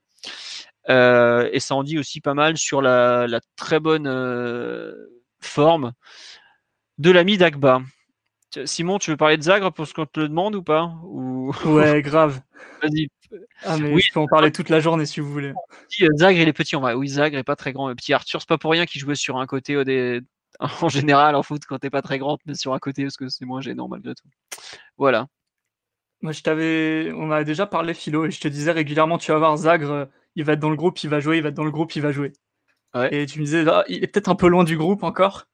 Et hier, il a fait son, entrée au Parc des Princes en Ligue 1. Donc, euh, j'étais ravi. Euh, pour moi, c'est un des meilleurs jeunes qu'on ait sorti techniquement depuis, ah, depuis longtemps. Hein. Là, on retombe sur du, sur du sur du Rabiot, sur du Kingsley Coman, à mon avis. Il a vraiment du ballon. Il est très intéressant. Il a toujours la volonté d'accélérer le jeu, que ce soit au milieu ou quand il joue plus à son poste naturel derrière gauche d'ailleurs. Il, il, est vraiment euh, pas embarrassé par le ballon. Il a des qualités assez, euh, assez naturel à ce niveau-là. Et on s'en amusait même, euh, pour ceux qui étaient au stade euh, hier, c'est qu'à l'échauffement, il y avait les remplaçants qui s'échauffaient et techniquement on voyait que c'était lui le plus fort avec, avec Paredes. Quoi. et déjà, au PSG, quand tu arrives à exister techniquement et à pas être embarrassé par le ballon, c'est déjà un bon point. Après, il est très jeune, il est tout petit, il n'a pas un gabarit très tanké de Ligue 1, on va dire. Mais bon, ça, c'est des choses qui peuvent euh, se compenser dans une certaine mesure, ça. Non, mais enfin, on en parle, on en rigole, mais aujourd'hui, il ne peut pas jouer à son poste euh, naturel qui est arrière gauche en Ligue 1. ah non, il va se, il va se faire détruire. Ah oui, non, non, mais c'est pas pour rien qu'on on, l'a vu hier, il remplace Mbappé quand même, donc il a joué avec un rôle. Euh, numéro 10. Pour moi, il, il joue même relayeur. J'ai l'impression qu'en fin de match, on est pratiquement 4-3-3 qui joue relayeur gauche en fait. Ouais, c'est ça. Et après, euh, la préparation, il a joué euh, milieu offensif gauche, il a joué milieu axial gauche. Enfin, il a, il a jamais joué en défense jusque-là. Et c'est pas un hasard parce que dans le duel défensif, il est pas prêt et c'est pas grave. Hein. Il a 17 ans, il va, il a, ouais, il a 17 ans, il est d'octobre 2001. Donc, euh, vous voyez, c'est vraiment, voilà, bon, il est tout jeune, mais pour l'instant, ça reste un joueur qui physiquement est pas, est pas prêt pour jouer à son poste. Mais vraiment rien de grave, au contraire. Hein. Oui, vas-y, Simon, excuse-moi, je t'ai coupé. Et je trouve qu'il a de la personnalité aussi. Comme j'ai dit, il veut toujours accélérer le jeu. Il, est assez créatif, il tente des choses. Euh, il est capable de, de feintes et de, de contrôle orienté qui sont vraiment, vraiment très intéressants. Et moi, je crois, je crois beaucoup en lui parce que, comme j'ai dit, je trouve que c'est un des meilleurs joueurs qu'on ait sorti techniquement depuis, euh, ah, depuis très longtemps. On sort des joueurs assez fiables et assez bons au PSG, mais pas énormément de, de cracks techniques. Nkunku a failli l'être, mais je pense qu'il a, vite atteint son plafond au PSG. Euh, d'autres joueurs qui, avaient un peu du ballon, mais sans être non plus des, méga cracks. Je pense à Diaby qui était très bon euh, euh pour faire un peu les liés de, vitesse et de finition, mais qui avait aussi quelques difficultés techniques parfois. je vois Zagre au-dessus techniquement de ces joueurs-là et j'espère qu'il va continuer son développement, simplement. Bah, on lui souhaite tous. Hein. Après, je sais pas s'il pourra revenir dans le groupe de sitôt parce que euh, là, il, a, il y avait quand même pas mal d'absents. C'est sûr. C'est compliqué d'être dans le groupe du PSG malgré tout. Mais en tout cas, on pourra noter qu'il est déjà passé devant des joueurs comme Bakker qui sont arrivés cet été. Euh, et, et, ou Kurzawa, parce que là on parle de Kurzawa et Kurzawa par exemple, il était à l'entraînement le vendredi et le samedi, il n'était pas dans le groupe pour autant le, le dimanche. Hein. c'est pas rien non plus, parce que Kurzawa, ça reste un international français. hein. Il a été international français en 2019. Ouais. L'essentiel, c'est qu'il dans- qu'il soit dans nos comments le lundi. hein. Le reste, Le reste, c'est accessoire. Gratuit. C'était cadeau. Un tac à la gorge extraordinaire, sort nulle part. Euh, on nous dit Zagre fait apparemment que 2 cm de moins que Diaby. Alors attention parce que Diaby a grandi sur le tard aussi. Diaby était un tout tout tout petit gabarit étant jeune et il a pris euh, d'un coup à euh, 17 ans. D'ailleurs, il a fait une je crois que c'est la deuxième saison U17, ça devient un joueur super intéressant d'un coup. Un joueur qui montrait déjà qu'il allait être pro en tout cas. Euh, honnêtement, je sais pas sa taille, mais oui, euh, aujourd'hui, euh, c'est plus que la taille, c'est aussi le développement du, du torse, tout ça. On euh, on se rend pas forcément compte, mais il est, vraiment frêle et tout ça. Après, il a le temps. Le but, c'est pas de lui faire prendre du muscle. Le but, c'est que ça devient, qu'il garde cette agilité technique, cette vitesse sur les appuis qu'il a.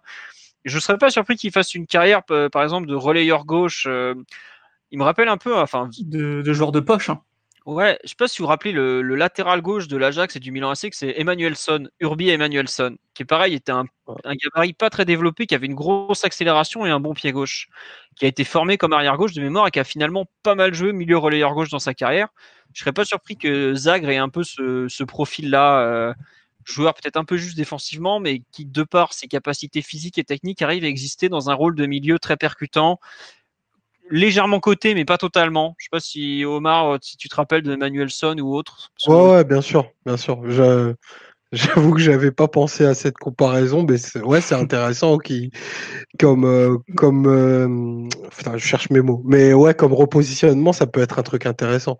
Parce que c'est vrai que physiquement, il est pas, bah, il est pas fini. En même temps, c'est normal, mais euh, Tant mieux, tant mieux. en, en tout cas, en tout cas, il va à 2000. hein. Et ça, euh, et ça, ça peut, ça servira toujours. Donc après, euh, je, je l'ai pas, je l'ai pas beaucoup vu en jeune, donc j'ai pas de, je- j'ai pas vraiment d'avis sur lui. Autant certains, je les avais beaucoup vus, mais lui moins. Mais c'est prometteur en tout cas. Voilà. On va, euh, on conclura là-dessus, je pense, sur les performances individuelles. Euh, on va passer au mercato puisque bah c'est un peu l'actualité malgré tout. 23e point Neymar. Oh là là. Ah là, euh, globalement, on se rapproche de la fin. Je- Ah, et vivement. Le dénouement arrive et plus que jamais, nous sommes sur le chemin du roi. Le chemin du roi, tout à fait. Il a préparé celle-là. Vas-y, balancez le double hashtag euh, Culture PSG Live, le chemin du roi, je vais en voir plein. Donc le chemin du roi aujourd'hui passe par Paris puisqu'il n'y a toujours pas d'offre qui a été acceptée pour le joueur. Hier, Thomas, Tour- euh, Thomas Tuchel a quand même dit beaucoup de choses cette semaine. Il a mis en place, il a rappelé surtout, il a dévoilé qu'aujourd'hui Neymar est un joueur prêt physiquement. Si vous regardez l'extrait qui a été diffusé par le PSG de, de l'entraînement du jour, le pauvre Meunier pris Nos 100 mètres. amitiés Thomas Meunier. C'est criminel ce qu'ils ont fait, le PSG a diffusé ça, quoi. Euh, Vous vous rappelez ce qui s'est passé à Barcelone un peu? Bah la même, sauf que Meunier n'a pas taclé de la tête cette fois-ci, quoi. Bref, euh, physiquement, il est quand même beaucoup mieux qu'il l'a été euh, il y a quelques semaines. Donc, il était apte à jouer le match d'hier s'il avait voulu. Bon, il s'avère que la situation n'étant toujours pas réglée au niveau de son transfert, il n'a pas joué. Tourelle a redit qu'il voulait le conserver. Tourelle a redit qu'il voudrait que ça se finisse le plus vite possible. Et Tourelle a glissé le fait que ça dépendait de Leonardo, mais pas que. Donc ça dépend, ça dépend évidemment aussi des actionnaires qataris, puisqu'on sait que Neymar est un enjeu médiatique et aussi un enjeu par rapport à la Coupe du Monde 2022, puisqu'il est quand même euh, partenaire officiel, je crois, de l'événement ou un truc du genre. Euh, et il y a toujours donc euh, deux clubs qui sont dessus. On a le Barça qui s'est réuni cet après-midi pour nous faire la peut-être future ou probable ou je ne sais plus troisième, quatrième offre. Honnêtement, c'est très dur de s'y retrouver.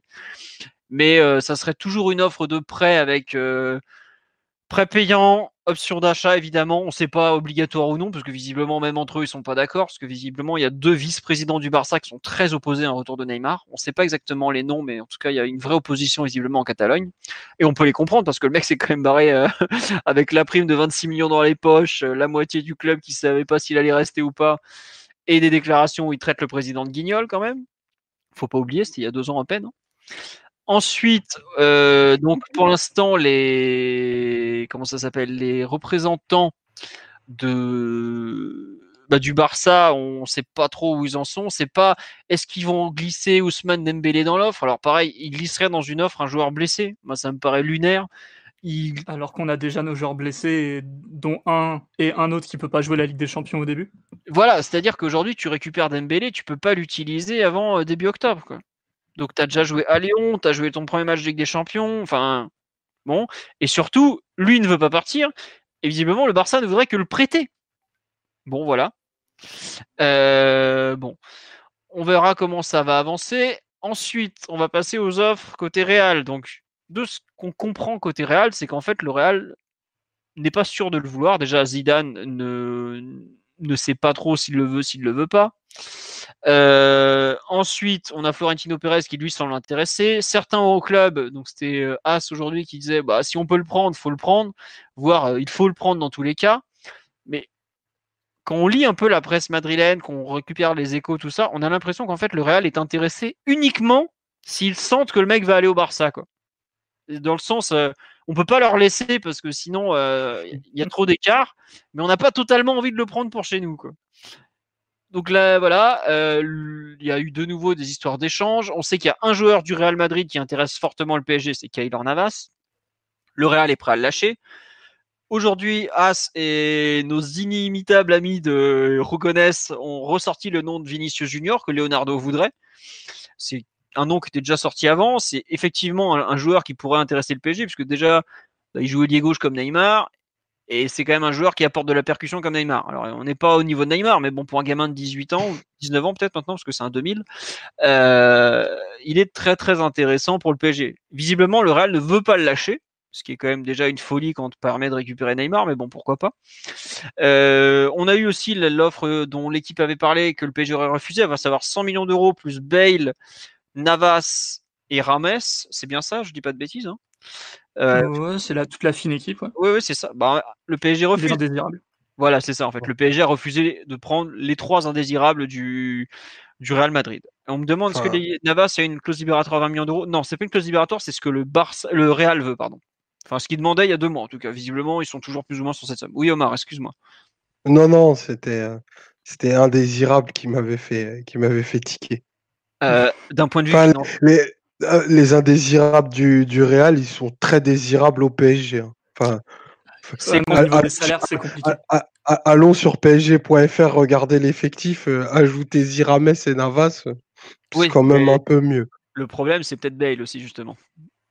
Oui, et bah, bah, même Bale. Hein. Ouais, mais... même Bale. Hein. Quand tu ah, après, j'ai rien contre ces garçons, mais quand tu vois le, les salaires que ça représente. Euh. Non, mais après, je...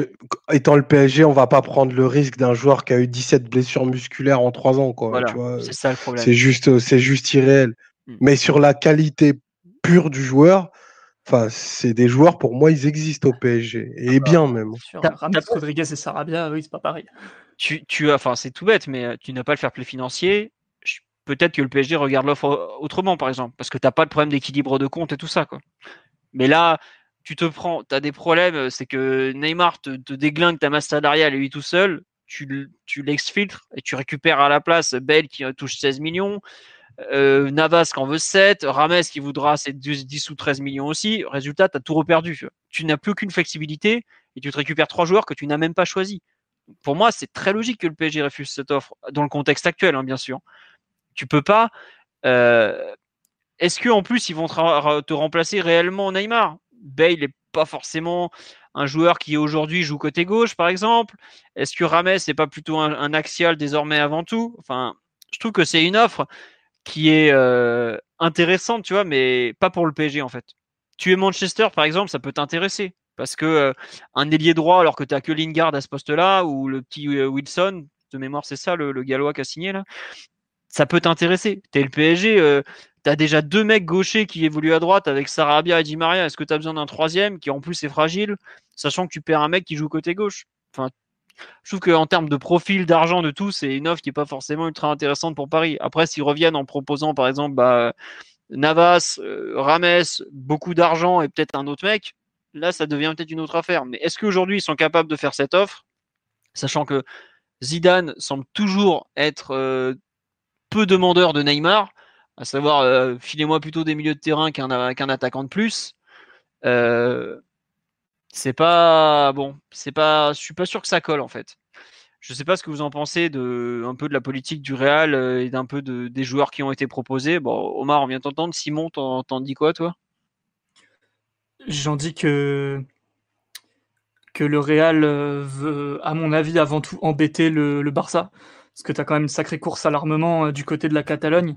Et euh, j'avoue qu'un effectif où, tu trouves Messi, Griezmann et Neymar, à mon sens, euh, trois des quatre meilleurs joueurs du monde, ça fait un peu froid dans le dos.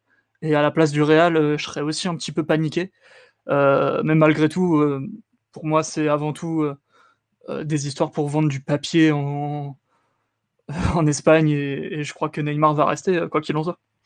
Très bien. Après, là, ce qu'on nous dit, visiblement, l'offre de ce soir qui est sortie, c'est le Parisien qui en a parlé, c'est l'offre du Barça, donc ça serait 100 millions, ou c'est ce que le PSG a demandé, c'est 100 millions plus Dembélé plus Semedo.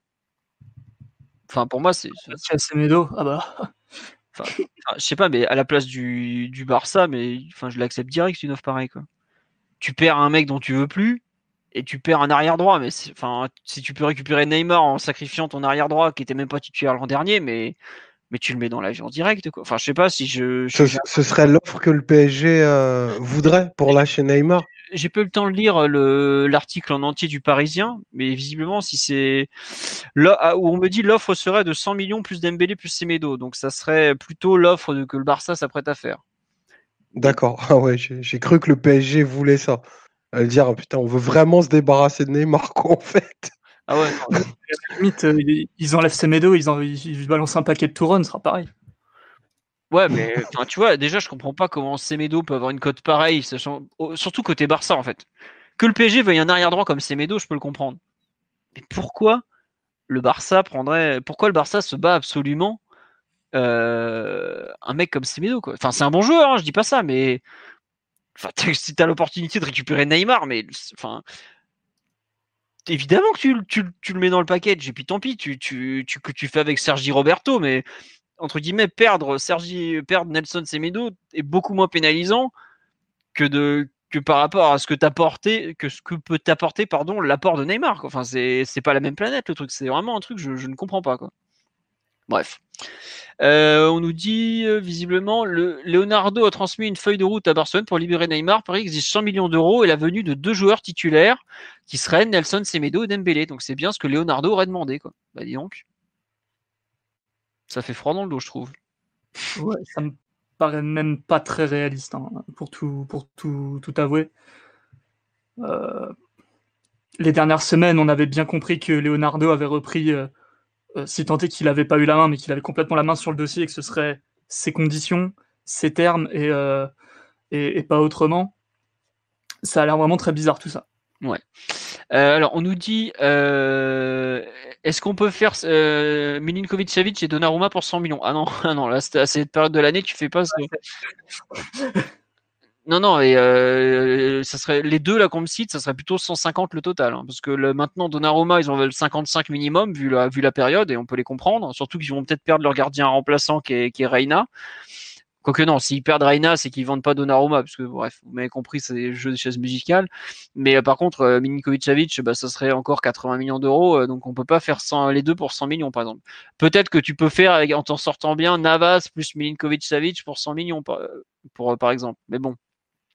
Mais euh, Philo, toi, toi qui as peut-être euh, des, des infos, à une semaine de la fin du mercato, on sera en capacité de lâcher une somme aussi, aussi importante sur deux joueurs? Moi, je comprends pas aujourd'hui comment le dossier peut encore être en vie.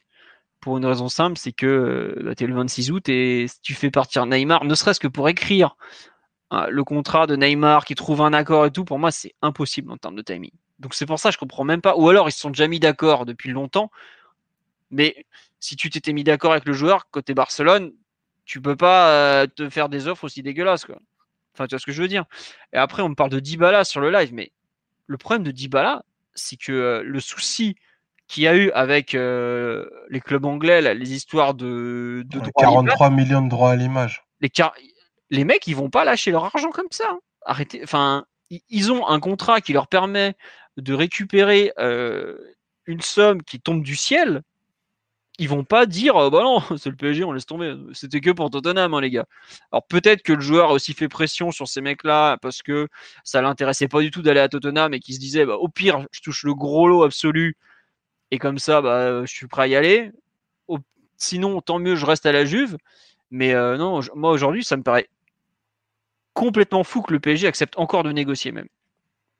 Parce que euh, on est le 26 août. Il reste exactement une semaine de mercato. Tu vends Neymar. Tu as quand même euh, donc au moins deux joueurs pour le remplacer, à savoir un créatif, un en percussion.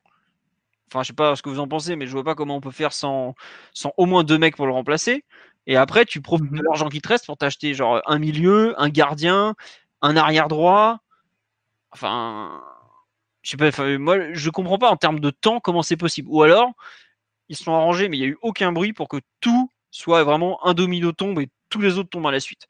Mais ne serait-ce que par rapport au montant des commissions, au montant total du transfert, parce qu'on parle quand même de beaucoup d'argent, au fait qu'il y ait euh, trois transferts en un, parce qu'en fait, c'est pas des échanges. Si tu fais, en envoies deux dans un sens, trois dans l'autre, enfin, vous voyez ce que je veux dire. Il y a quand même beaucoup, beaucoup de, de, paperasse à faire, d'argent à envoyer. Et on est le. mais c'est le Brexit, ce bordel. C'est impossible à. Enfin, ça paraît compliqué. Voilà. C'est une entreprise colossale. Et en plus, on me rappelle, Neymar, il va en Espagne, il a des problèmes par rapport au fisc sur place. Donc c'est pour ça que plus le temps passe, plus j'ai du mal à y croire. Et en plus, euh, il y a quelque chose que je ne comprends pas non plus. C'est comment le PSG peut négocier le départ de Neymar, sachant que euh, tu as aujourd'hui Mbappé et Cavani qui sont blessés, qui vont peut-être te manquer. Euh, bah, Cavani, on est parti sur trois, semaines minimum. le Mbappé 4. Donc ça veut dire que tu vendrais, tu te retrouverais au, 30, au 2 septembre sans aucun de tes attaquants titulaires. Après, le, le, le, PSG au courant du départ de Neymar depuis au moins le mois de mai. Hein. Bien sûr. Euh, ça, ça c'est un problème, c'est un problème de, de notre planification et, et c'est encore autre chose. Mais par contre, ce que tu relèves est, est très juste, c'est que si tu veux remplacer euh, entre guillemets, parce qu'en termes de qualité, de toute façon, tu n'y arriveras pas. Neymar, vu, vu le double rôle que lui demande Tourelle, il faut euh, un milieu offensif central et un joueur de côté explosif. Donc il faudrait qu'à partir de, demain, donc, on, close un deal tous les deux jours pour pouvoir signer euh, et faire partir Neymar et faire arriver trois joueurs euh, avant, avant lundi prochain 23h. Hmm. Enfin, vu le nombre de parties que ça implique, le nombre d'intermédiaires qui doivent croquer sur les opérations. surtout côté Neymar. surtout côté Neymar, enfin le, comme vous dites, le, chemin, le chemin du roi étant pavé d'or, ça va être compliqué de, de, de l'exfiltrer euh, au, moment, au moment où on se parle.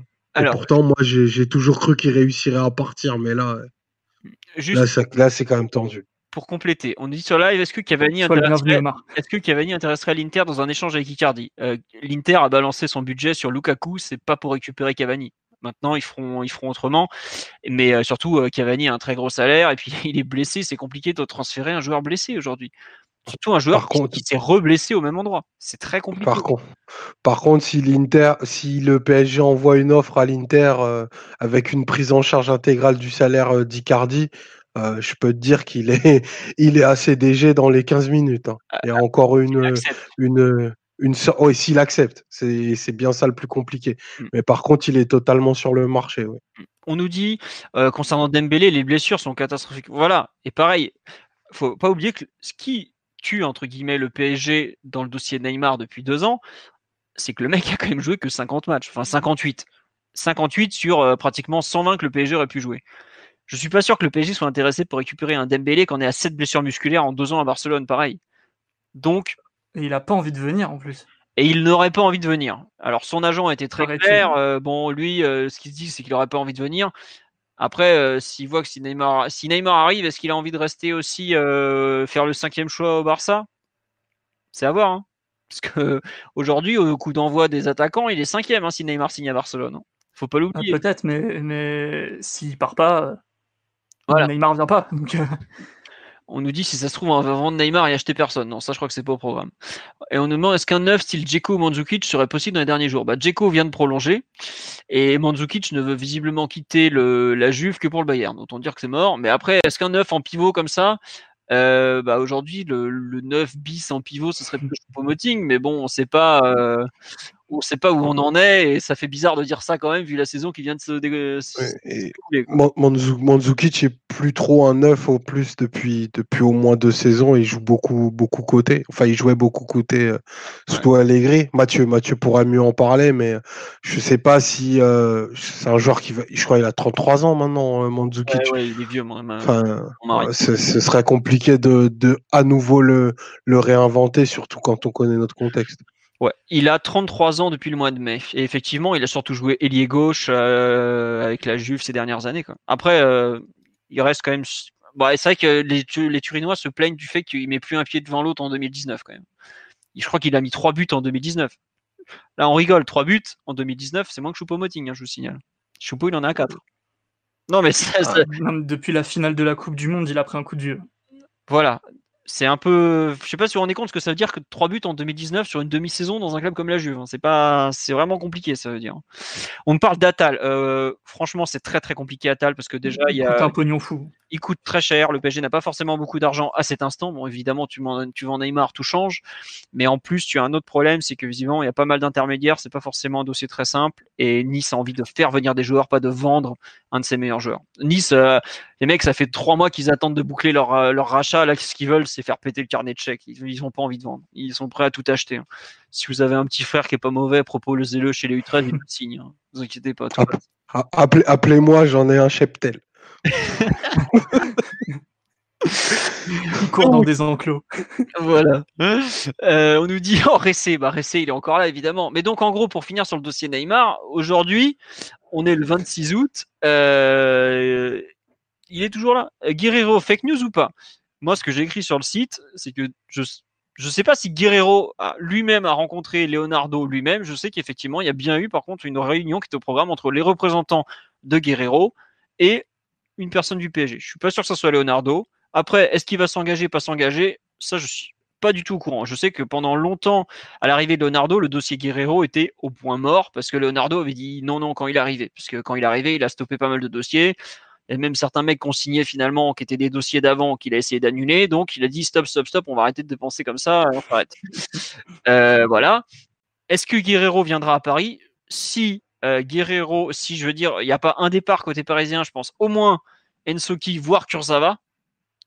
Je vois pas comment Guerrero pourrait venir. Et oublie pas un point très important, c'est que Guerrero, il a une belle, belle offre de prolongation de Dortmund, c'est-à-dire 3 ans de plus, 5 millions d'euros, je crois que c'est du net en plus. Euh, je suis pas sûr que le PSG, vu l'état actuel des comptes et ce qu'on est en mesure de proposer, sans départ d'un mec genre bah, Kurzawa plus Ensoki, peut-être plus autre chose, soit en mesure de lui proposer un salaire de 5 millions net par an, par exemple. Sachant que c'est un joueur qui s'est beaucoup blessé. Euh, bon, c'est pas rien, honnêtement. Euh, faut les sortir malgré tous les salaires. Est-ce qu'on nous demande est-ce qu'il est possible pour vous d'avoir un gardien et un latéral droit? Je pense que euh, aujourd'hui c'est peut-être les postes. Si Neymar ne part pas, c'est peut-être les seuls postes où on peut espérer quelque chose quand même. Après, il faut voir les départs. Ensoki, visiblement, bah, il devrait pour moi partir à Nice plutôt qu'à la Juve, puisque la Juve a déjà trop de joueurs. Euh, donc Ensoki plutôt Nice, qui est très intéressé par son profil justement. Euh, on nous parle aussi, on me dit Kurzawa il a zéro touche. Euh, Kurzawa a des touches en, Italie. Il y a visiblement un club en Italie qui ne, il est très sélectif dans ses clubs, mais il y a un club qui l'intéresse. On n'a pas su le nom. Moi, je pensais que c'était la Fiorentina par rapport au départ de Biraghi annoncé à l'Inter, mais visiblement D'Albert a accepté d'aller à la Fio. Donc, je vois pas comment ça peut être la Fio. Euh, à voir euh, comment ça va se finir tout ça, mais euh, bon, c'est assez flou honnêtement. Et puis Kurzawa, il y a aussi un problème, c'est qu'il peut pas être prêté, à moins de prolonger rapidement, puisqu'il est en fin de contrat en juin prochain. Donc ça complique encore son cas, qui lui-même est déjà compliqué de par ses demandes et de par les saisons qu'il vient de faire, on dira. Euh, L'Inter pour Kurzawa, bah, si Biraghi signe à l'Inter, ils ont déjà leurs deux latéraux gauche avec euh, Biraghi justement et Asamoah, qui de mémoire a joué à gauche ce soir. Oui, quand je dis ça veut dire que Kurzawa ne veut pas aller dans n'importe quel club. Ah non, mais arrêtez. Euh, pas l'Inter pour Kurzawa, s'il vous plaît. Préservez-moi. C'est honteux, Omar. Euh, non. Ton, allégeance me fait peur là. Guerrero n'a pas été mis à l'écart pour euh, par rapport à un éventuel transfert. Guerrero été mis à l'écart parce qu'il n'est pas prêt physiquement. Qu'il est revenu, je crois, mercredi à l'entraînement pour un match qui jouait le vendredi soir à Cologne après euh, deux à trois semaines d'absence. Donc il était vraiment hors du groupe pour des raisons physiques avant tout. C'est pas une tout une question de transfert, pas transfert. Euh, limite, enfin, un truc tout bête, mais on s'est pas posé la question pourquoi Kurzawa était pas là ce week-end. Tu pourrais dire est-ce qu'il n'est pas finalement en un sens de transfert? Alors après, c'est plus peut-être par rapport au fait qu'il a raté une semaine d'entraînement en ayant été malade, parce qu'il a été absent, je crois, le vendredi, samedi, le dimanche c'était Rennes, et le mardi, mercredi, il n'était pas là non plus. Donc bon. Euh, l'appel du pied de Kenny Lala, bah ouais, mais le problème c'est que le PSG a pas fait la moindre avant proposition à Kenny Lala, et d'ailleurs il y a pas beaucoup de clubs qui se sont vraiment renseignés, et Strasbourg a été assez assez exigeant. Donc à partir de là, c'est bon, c'est compliqué. C'est tout. On nous dit si Guerrero vient, on a 4 à gauche dans l'effectif. C'est pour ça que je, parle de Guerrero uniquement s'il y a des départs. Sans départ, je vois pas comment. Euh, il peut euh, aujourd'hui signer au PSG, même si effectivement il y a, euh, il ferait forcément du bien de par sa qualité euh, technique et le fait que ça reste un bon joueur malgré tout. Pas dans une défense à 4, mais ça reste un très bon joueur. Concernant les autres mouvements possibles, oh là, avec une énorme faute d'orthographe sur le site, je suis désolé. dans les gardiens, donc Donnarumma, comme je vous l'ai dit, ça paraît très compliqué puisque bah, aujourd'hui, Milan demande plus de 50 millions d'euros, même 55. Ils ont évoqué, je crois que c'était la Gazzetta, qui est quand même une très bonne source sur le Milan AC. Euh, on verra pour la suite. Navas, le Real en demanderait 20 millions d'euros. Enfin, il demande ça depuis deux mois, personne ne les a mis. Hein. Navas semble très très décidé à partir parce qu'il a bien compris qu'il euh, ne partirait, qu'il n'allait pas jouer de la saison et qu'il a quand même 32 normalement, le Costa, 32 ans costaricien. Donc il pousse un peu pour partir. Est-ce que ça suffira? Le Real semble prêt à le laisser partir, mais c'est euh, visiblement le ton a sévèrement monté entre les deux parties. Et le Real a dit bah vas-y, tu peux y aller, mais nous on veut des sous. Donc euh, est-ce que le PSG saura trouver les moyens de l'acheter? La presse euh, costaricienne, La Nation, avait dit il y a quelques semaines qu'il y avait deux clubs de Ligue des Champions sur Navas. Donc on suppose qu'un des deux, mais c'était pas, c'était la semaine dernière, pardon. Un des deux est forcément le PSG mais l'autre club de Ligue des Champions euh, est pas forcément euh, connu. Et est-ce qu'il serait capable de bouger dans les derniers jours? C'est possible euh, à voir. On dit on peut envisager que le dossier Dybala n'est pas lié au dossier Neymar. Alors ça, personnellement, je ne comprends pas du tout comment on pourrait faire Dybala si on ne fait pas, si on ne vend pas Neymar. Je m'explique. Dybala, c'est un joueur qui va coûter entre 70 et 80 millions d'euros hors commission. C'est un joueur qui va prendre 15 millions d'euros de salaire à peu près. Est-ce que si le PSG avait cet argent, est-ce que vous ne pensez pas qu'il aurait déjà acheté genre un gardien, un arrière droit, un arrière gauche? C'est pour ça que je ne comprends pas comment cette piste d'Ibala peut être faite si on ne vend pas Neymar en fait. Enfin, je sais pas Simon euh, et Omar, parce que là j'ai l'impression. Moi j'y crois. Toi t'y crois? Ah, j'y crois, ouais. Dur comme faire, mais c'est plus un vœu pieux qu'un raisonnement logique. J'y crois pour, euh, pour la gloire et, et le panache. D'accord. Et tiens, d'ailleurs, on me demandait comment tu l'intégrerais un joueur comme Dybala euh, Plutôt à la place de, Cavani, du coup. En faux neuf, avec, euh, en duo avec euh, Mbappé, un truc du genre? Ouais, voilà. On, ferait de Dybala un choupo amélioré, quoi. Si tu mets personne dans la surface, quoi. Bah ouais, ouais. Mais bon. D'accord. Moi, je précise que j'ai un compte Cavani. Hein. Dès qu'il est, dès qu'il est fit, euh, je le mets dans, je le mets titulaire du meilleur PSG dans ma tête. Mais si tu fais venir Dybala, si c'est ta volonté, la meilleure formule pour l'intégrer, c'est à deux pointes avec euh, Mbappé ou Cavani ou qui tu veux. Mais faut lui donner un rôle axial et un rôle, euh, un rôle d'association aussi. Parce que tout seul, entouré par deux ailiers, imaginons Neymar à gauche, Mbappé à droite, c'est peut-être un petit peu compliqué pour lui, à un certain niveau. Ouais. Bon, on verra. Voilà, on fait déjà des compos. On nous dit Dybala en prêt, mais le problème du, prêt, c'est que euh, il faut toujours euh, que la Juve y trouve son compte. Qu'est-ce que la Juve va, trouver à prêter Dybala? Ils ont besoin d'argent plutôt. Donc euh, bon, c'est pas pas forcément un truc qui les arrange. Après, on sait jamais hein, si, si, le PSG arrive à trouver une solution pour se faire prêter Dybala que tu n'as que le salaire à payer, entre guillemets, c'est oui, c'est très intéressant. Mais bon, euh, enfin, faut, faut, se mettre aussi un peu la place de, du club en face. C'est quel est l'intérêt de, de, te prêter un joueur de cette qualité C'est juste un prêt. C'est comme nous, on rigole quand les Catalans veulent qu'on leur prête Neymar. bah, c'est un peu pareil. Oh, Cavani prolongé, on ne sait pas, faudra voir après le mercato, tout ça, c'est des questions à, moyen terme. Il y a d'autres choses à régler en ce moment. Bref. Est-ce qu'il y a d'autres joueurs, euh, d'autres cas du mercato dont vous voulez parler, messieurs, en vitesse? Parce que j'ai l'impression d'avoir fait un monologue de, 20 minutes là. Euh, la priorité. Vivement que ça se termine. Peut-être, ouais. La priorité, j'ai pas compris, c'était de... de chercher plutôt à gauche ou à droite? Parce qu'à droite, même si c'est pas fou, t'es à peu près équipé. Alors qu'à gauche, euh, c'est le désert de Gobi, quoi. À part euh, Bernat, et Bernat, euh, c'est pas non plus le foudre de guerre du siècle. Ouais, mais le problème, c'est toujours pareil, c'est que tu as des joueurs en, quantité. T'as pas la qualité, mais tu as de la quantité. Tu vois ce que je veux dire? Bah, Je croyais qu'on faisait un mercato de quantité au lieu de, qualité. Ah bah ça, après, il faut voir aussi, est-ce que tu as des joueurs disponibles en, arrière-gauche sur le marché? Ah ça, je suis bien d'accord, ouais. Mais c'est le, le, la priorisation du truc qui me, qui me laissait sceptique. Ouais, non, mais après, enfin, moi, mon avis personnel, c'est que la priorité, ce serait peut-être plutôt un gardien, tu vois. Ah oui, non, mais là. Euh, non, mais oui. oui, oui, on sera tous d'accord. Oui, non, mais tu vois, on parle arrière gauche ou arrière droit, je pense qu'ils commenceront par un gardien avant tout, tu vois. Bah, si on a 20-25 euh, millions, on sait où ils vont? Oui, voilà, oui, clairement. Mais bon. on me dit changer d'entraîneur, mais je sais pas, tu changes pas d'entraîneur à la fin août euh, tout de suite, quoi ça paraît compliqué aujourd'hui. Euh, c'est en novembre la crise au PSG. Voilà. On va attendre un peu. Bon. Euh, Omar, tu rajouté quelque chose sur la fin de Mercato ou pas? euh, Rapidement, qu'on puisse vraiment définir les contours définitifs de, l'effectif et puis place au travail. Quoi. moi, j'ai. Du roi. J'ai jamais, jamais été très fan des périodes de mercato parce qu'on on parle de tout sauf de foot en général, mais là c'était particulièrement pénible.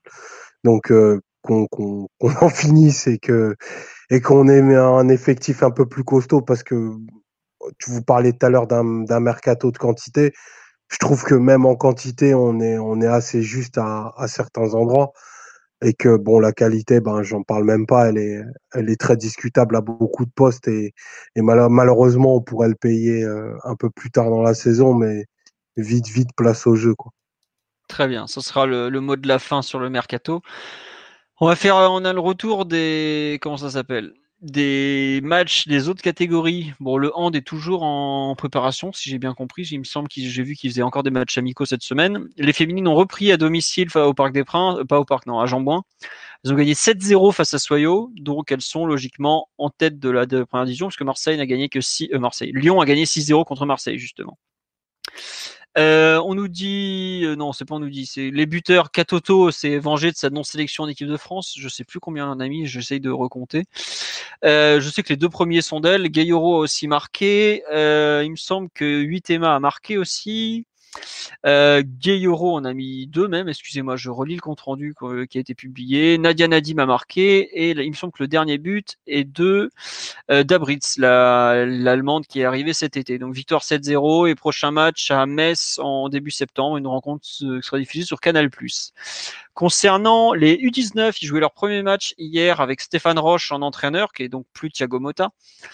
Ils ont fait un partout contre euh, Fénois Olny, je sais jamais le nom exact de ce, de ce joli village du centre de la France. Enfin, je sais plus, non, c'est dans le nord en plus. Bref, un partout, pas terrible. Ouverture de score de Kalimundo sur une belle perce individuelle. Ils ont eu pas mal d'occasions de mettre le deuxième but et puis bah ils l'ont pas mis et ils se sont fait contrer à la euh, ils ont pris un penalty à la dernière pas enfin pas la dernière minute mais en toute fin de match penalty concédé par Kwasi qu'on avait vu pendant la préparation. Donc pas terrible effectivement comme euh, début, surtout une petite équipe comme ça en général tu dois gagner et malheureusement bah, ça n'a pas été le cas. Euh, heureusement, il y a eu euh, une bonne nouvelle, c'est du côté des U17 qui pareil faisaient leur début en championnat cette saison, qui ont gagné 4-0. Je sais plus contre qui c'était d'ailleurs, mais il y a eu une recrue, un gamin qu'on allait chercher à Brest cet été, qui a marqué deux buts. Je ne sais plus qui a marqué les, deux autres, donc je suis désolé, c'est très flou et pas très précis. Mais en gros, bon début 4-0 à domicile, c'est pas non plus, euh, faut pas, cracher dessus, quoi. Loin de là même. Voilà. Euh, on a fait le tour de l'actualité, je pense, puisqu'on a fait un peu, on a parlé d'un peu tout. C'est Jedi Gassema, voilà, le U17 qui a marqué contre Evreux hier, euh, doublé pour ses premiers pas officiels avec le PSG. Voilà. Bon. On a fait le tour de l'actualité. On s'excuse pour tous les problèmes techniques. Je n'en peux plus. Je suis désolé, mais bon, c'est malheureusement un peu compliqué depuis que YouTube a changé de trois trucs. on vous dit normalement à lundi prochain. En plus, ce sera un podcast qui risque d'être animé puisqu'on sera le lundi 2 septembre. Je ne sais pas si je l'animerai ou si je serai en train de gérer la fin du mercato. Je vais pas vous mentir. En tout cas, on vous remercie pour votre fidélité et on vous dit tout simplement euh, à la semaine prochaine. Bon match de vendredi à Metz et bonne fin de mercato à tous. Ah, il y a le tirage de Ligue des Champions aussi à suivre. Oh là là là là. Ah là là là là là là. Bon, préparez-vous pour un 5 heures en direct la semaine prochaine en tout cas. là. à bientôt. Au revoir tout le monde. Ciao tout le monde. Imagine the softest sheets you've ever felt. Now imagine them getting even softer over time. That's what you'll feel with Bowl and Branch's organic cotton sheets. In a recent customer survey, 96% replied that Bowl and Branch sheets get softer with every wash. Start getting your best night's sleep in these sheets that get softer and softer for years to come. Try their sheets with a 30-night guarantee. Plus, get 15% off your first order at bowlandbranch.com. Code Exclusions apply. See site for details.